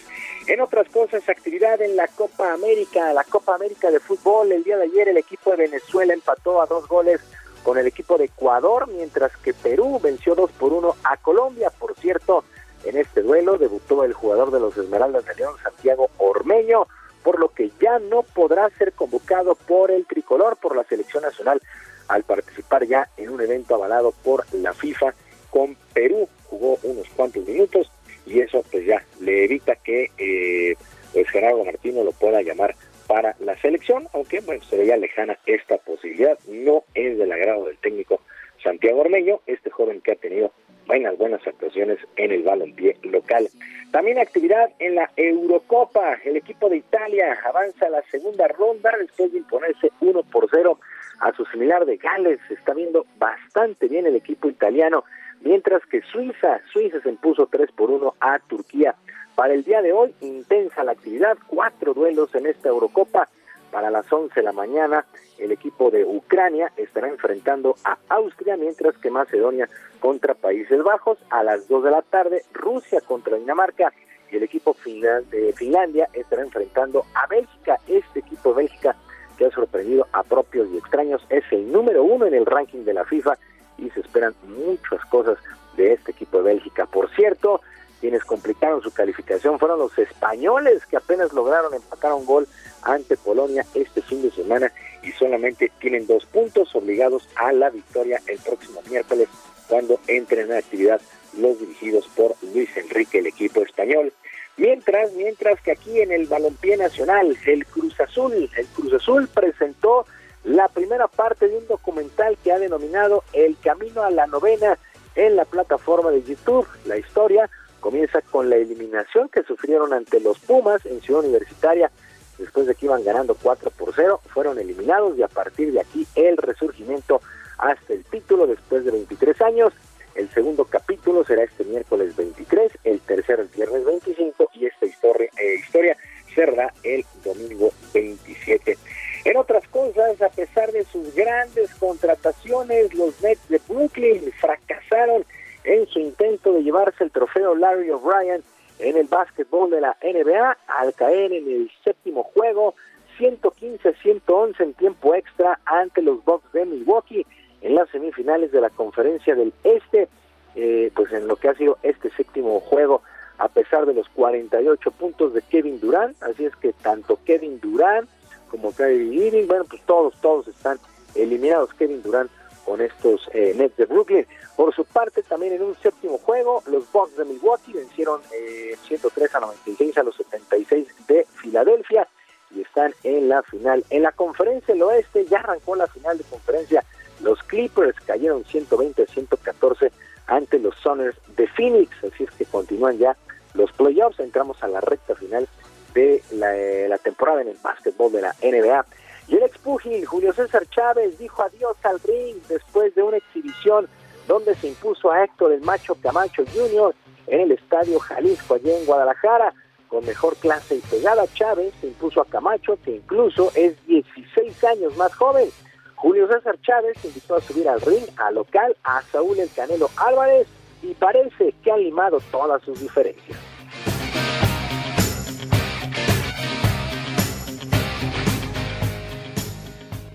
Aquí tienen al mejor peleador mexicano de la actualidad y, y posiblemente el mejor de la historia. La verdad, las comparaciones nunca son buenas. Canelo se ha ganado todo lo que tiene a base de, de esfuerzo, dedicación, perseverancia y disciplina. Y eso es lo más importante. Aparte, con todo el respeto que te merece Canelo, eres un peleadorazo. Yo le había prometido el corrido porque se lo merece el canelo. Bueno, pues ahí están las palabras de Julio César Chávez y por supuesto, por supuesto, Saúl El Canelo Álvarez recibió pues el agradecimiento con mucho cariño y también tuvo elogios para el veterano.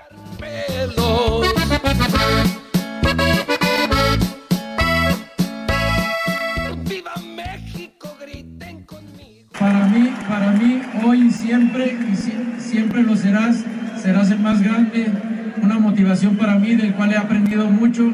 Es un honor estar aquí y verte por primera vez en vivo. Que Dios te bendiga siempre y gracias por, por hacer esto por nosotros los boxeadores.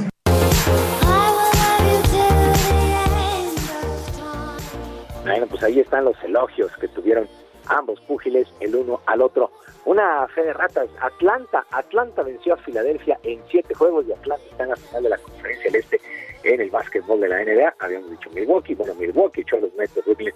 Y ya para finalizar, la selección mexicana de béisbol se presentó en el estadio Alfredo Hart de esta capital el fin de semana para tener dos juegos de exhibición y de preparación rumbo a los Juegos Olímpicos de Tokio. Los dirigidos ahora por Benjamín Gil cayeron el sábado 15 carreras a 4 ante la eh, República Dominicana, pero se desquitaron el domingo con triunfo de 4 carreras a 3 sobre Venezuela, un walk-off de los eh, mexicanos sobre estos venezolanos y ahora pues a preparar, a preparar bien los Juegos Olímpicos bajo los, ma- el mando de Benjamín Gil. Sergio Lupita, amigos del auditorio, la información deportiva este lunes. Les recuerdo nuestras vías de comunicación en Twitter, arroba jromerohb, arroba jromerohb, además de nuestro canal de YouTube, Barrio Deportivo, Barrio Deportivo en YouTube, todos los días a las 5 de la tarde con información y diversión. Yo les mando un abrazo a la distancia y que tengan una extraordinaria semana. Julio, muchas gracias. Buenos días. Bonito día para todos. Son las 9 de la mañana con 45 minutos. A partir de este lunes, el programa Noticias de la Noche con Salvador García Soto estrena nuevo horario en El Heraldo Televisión. Salvador García Soto está en la línea telefónica. Salvador, ¿cómo estás? Buenos días. Sergio, muy buenos días. Qué gusto saludarte a ti y a Lupita y a todo su auditorio. Hola, ¿qué tal? Es nuevo, nuevo horario, pero te toca el horario estelar de los, de los noticiarios. ¿Cómo ves la competencia y cómo te sientes? Pues Sergio, la verdad es que es todo un reto, tú lo dices bien, es un horario mucho más exigente en términos de, de la audiencia de noticieros, es el horario prime time en la televisión nocturna, así es que es todo un reto, la verdad nos sentimos eh, muy comprometidos, muy agradecidos por la confianza de los directivos del Heraldo para, para ampliar la, la cobertura de este espacio que hemos venido haciendo en los últimos dos años en el Heraldo Televisión. Y creo que es momento, Sergio, creo que estamos en el punto exacto para empezar a, a buscar competir. Claro, son televisoras mucho más grandes, con más, con mucha más infraestructura las que las que tenemos enfrente, pero pero vaya, la, la calidad periodística, y eso lo demuestran gentes como ustedes aquí en el Heraldo Radio, creo que no está a discusión en este proyecto. Yo creo que es el momento de salir a, a competir, a buscar las grandes audiencias, Sergio. Oye, Salvador, pero además es un eh, noticiario muy completo en un momento donde la gente sigue demandando, donde el auditorio sigue demandando mucha información por este tema de COVID y por muchos otros importantes en el país.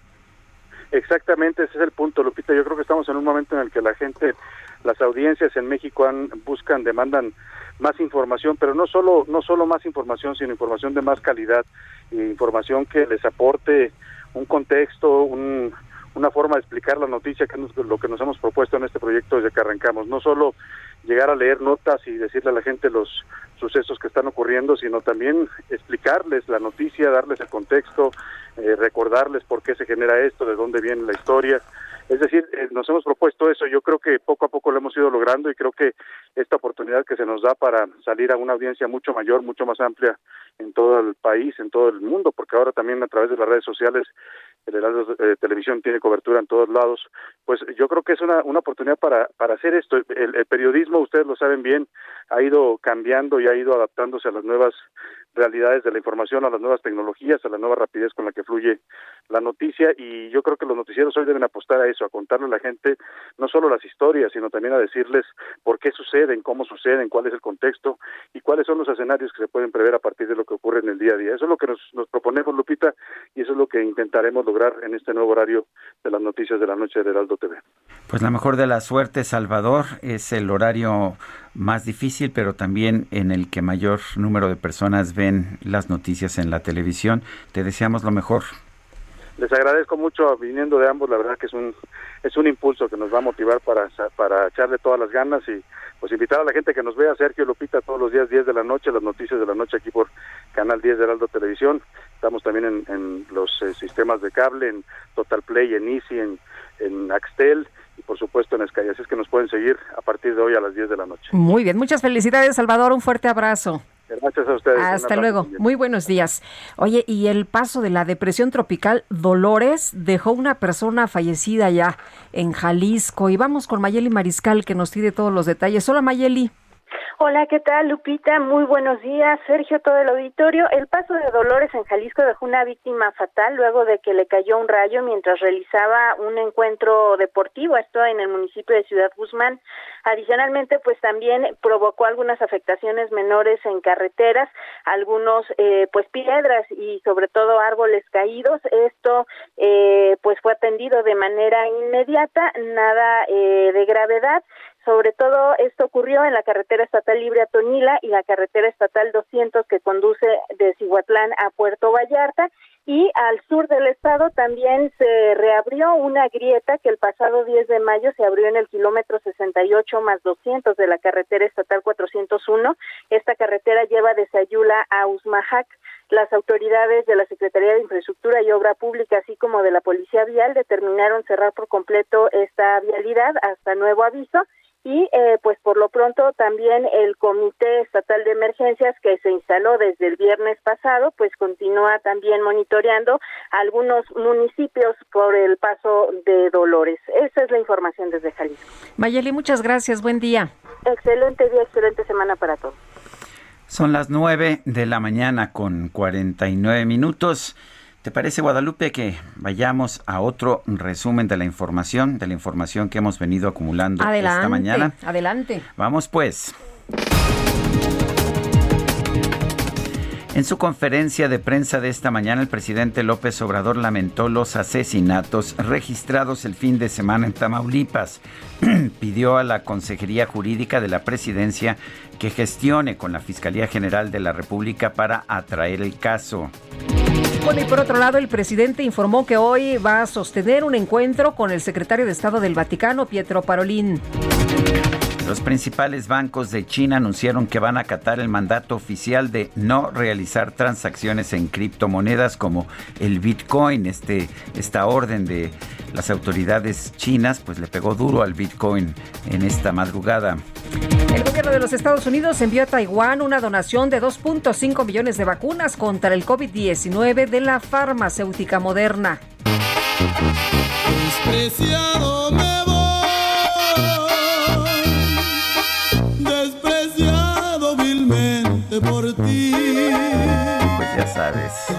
amores ingratos, mi querida Lupita, resulta que después de que en los últimos días se hizo tendencia en redes el nombre del cantante Lupillo Rivera por haberse borrado un tatuaje que tenía en el brazo con el rostro de Belinda y hacer comentarios de despecho. En la red social Instagram surgió un nuevo filtro de fotografías. Con este filtro te puedes colocar la cara de cualquier usuario en el lugar donde Lupillo tenía su tatuaje de Belinda. demanda tu castigo para mi venganza. Cuando estás enamorada ya sabes todo lo que haces y luego pues lo quieres borrar y a veces no se puede. Pero uno se lo borró y otro se lo puso, ¿no? Es lo que nos dicen. Pues eso dicen, ¿verdad? Bueno, vámonos con Gerardo Galicia. Gerardo, ¿qué tal? Buenos días. Mañana seguimos recorriendo la zona sur de la capital. Hablábamos en intervenciones anteriores de fuerte movilización policiaca en Insurgente Sur frente al Metrobús La Joya. Ya se han retirado los elementos de la policía capitalina, se retiran sin haber logrado la detención de ninguna persona. Por la mañana se reportaron incluso di- disparos de arma de fuego. Vecinos mencionaban que se, que se generó un tiroteo justo en ese punto. Lamentablemente no se logra la captura de nadie, pero ya se retiran los elementos policíacos toda vez que la zona ha quedado completamente controlada. Si van a utilizar insurgentes, se dan el paso, las eh, patrullas comienzan a retirarse con rumbo a la México Cuernavaca y en sentido opuesto si se dirigen sobre insurgentes hacia el periférico van a encontrar muchos conflictos viales, un avance casi a vuelta de rueda. Por lo pronto el reporte, seguimos muy pendientes. Gracias, Gerardo. Hasta luego. Hasta luego, muy buenos días. Oye, rapidito dice el doctor Francisco Moreno en su cuenta de Twitter. eh, un simulacro en el momento de repunte de COVID-19 de verdad es necesario. Es prioridad ahorita el mantener medidas de distancia y evitar aglomeraciones, justo lo que se pierde hoy en un simulacro innecesario. Pues sí, y vámonos con Israel Lorenzana. Adelante, Israel. Sergio Gracias. Pues efectivamente ya comienzan los preparativos para el simulacro que estará dando inicio a las 11 con 30 de la mañana aquí en la zona del Zócalo Capitalino. Ya tenemos elementos de la Secretaría de Seguridad Ciudadana pues preparando los cortes viales que se van a llevar a cabo y es que hay que recordar que se estarán evacuando los edificios de gobierno y también los aledaños aquí a la plancha del Zócalo. La circulación aceptable a través de 20 de noviembre y con dirección hacia la zona de Tacuba y 5 de mayo. Sergio Lupita, información que les tengo. Muy bien, gracias. Gracias por esta información, Israel Lorenzana. Rápidamente los mercados baja la bolsa mexicana muy poquito, 0.09%, el Dow Jones sube fuertemente 1.4%, el peso ha estado perdiendo, ha estado perdiendo dinero, ha estado perdiendo espacios en los mercados internacionales. En, eh, en, en los bancos mexicanos 21.05 por dólar, sí, rebasa los 21 por unidad, 21.05. En el mercado el mayoreo 20.56. Se nos acabó el tiempo, Guadalupe. Ay, tan rápido. Así es, fue Vámonos. rapidito, ¿verdad? Vámonos entonces, que la pasen todos muy bien, que disfruten este día y a ver si nos encontramos un amor de verano, ¿no? Un amor de verano. Bueno, pues busquemos el amor de verano, ya que empezó ayer el verano, lo dejamos con Lionel Richie, Stuck on You. Ahora sí, como aferrado a ti o este adherido a ti. Nos escuchamos mañana. Gracias de todo corazón.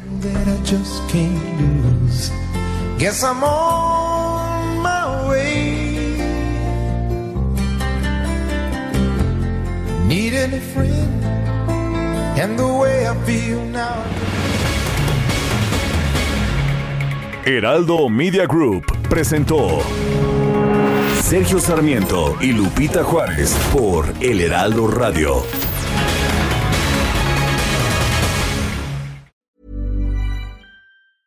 Even when we're on a budget, we still deserve nice things. Quince is a place to scoop up stunning high-end goods for 50 to 80% less than similar brands. They have buttery soft cashmere sweaters starting at $50, luxurious Italian leather bags, and so much more.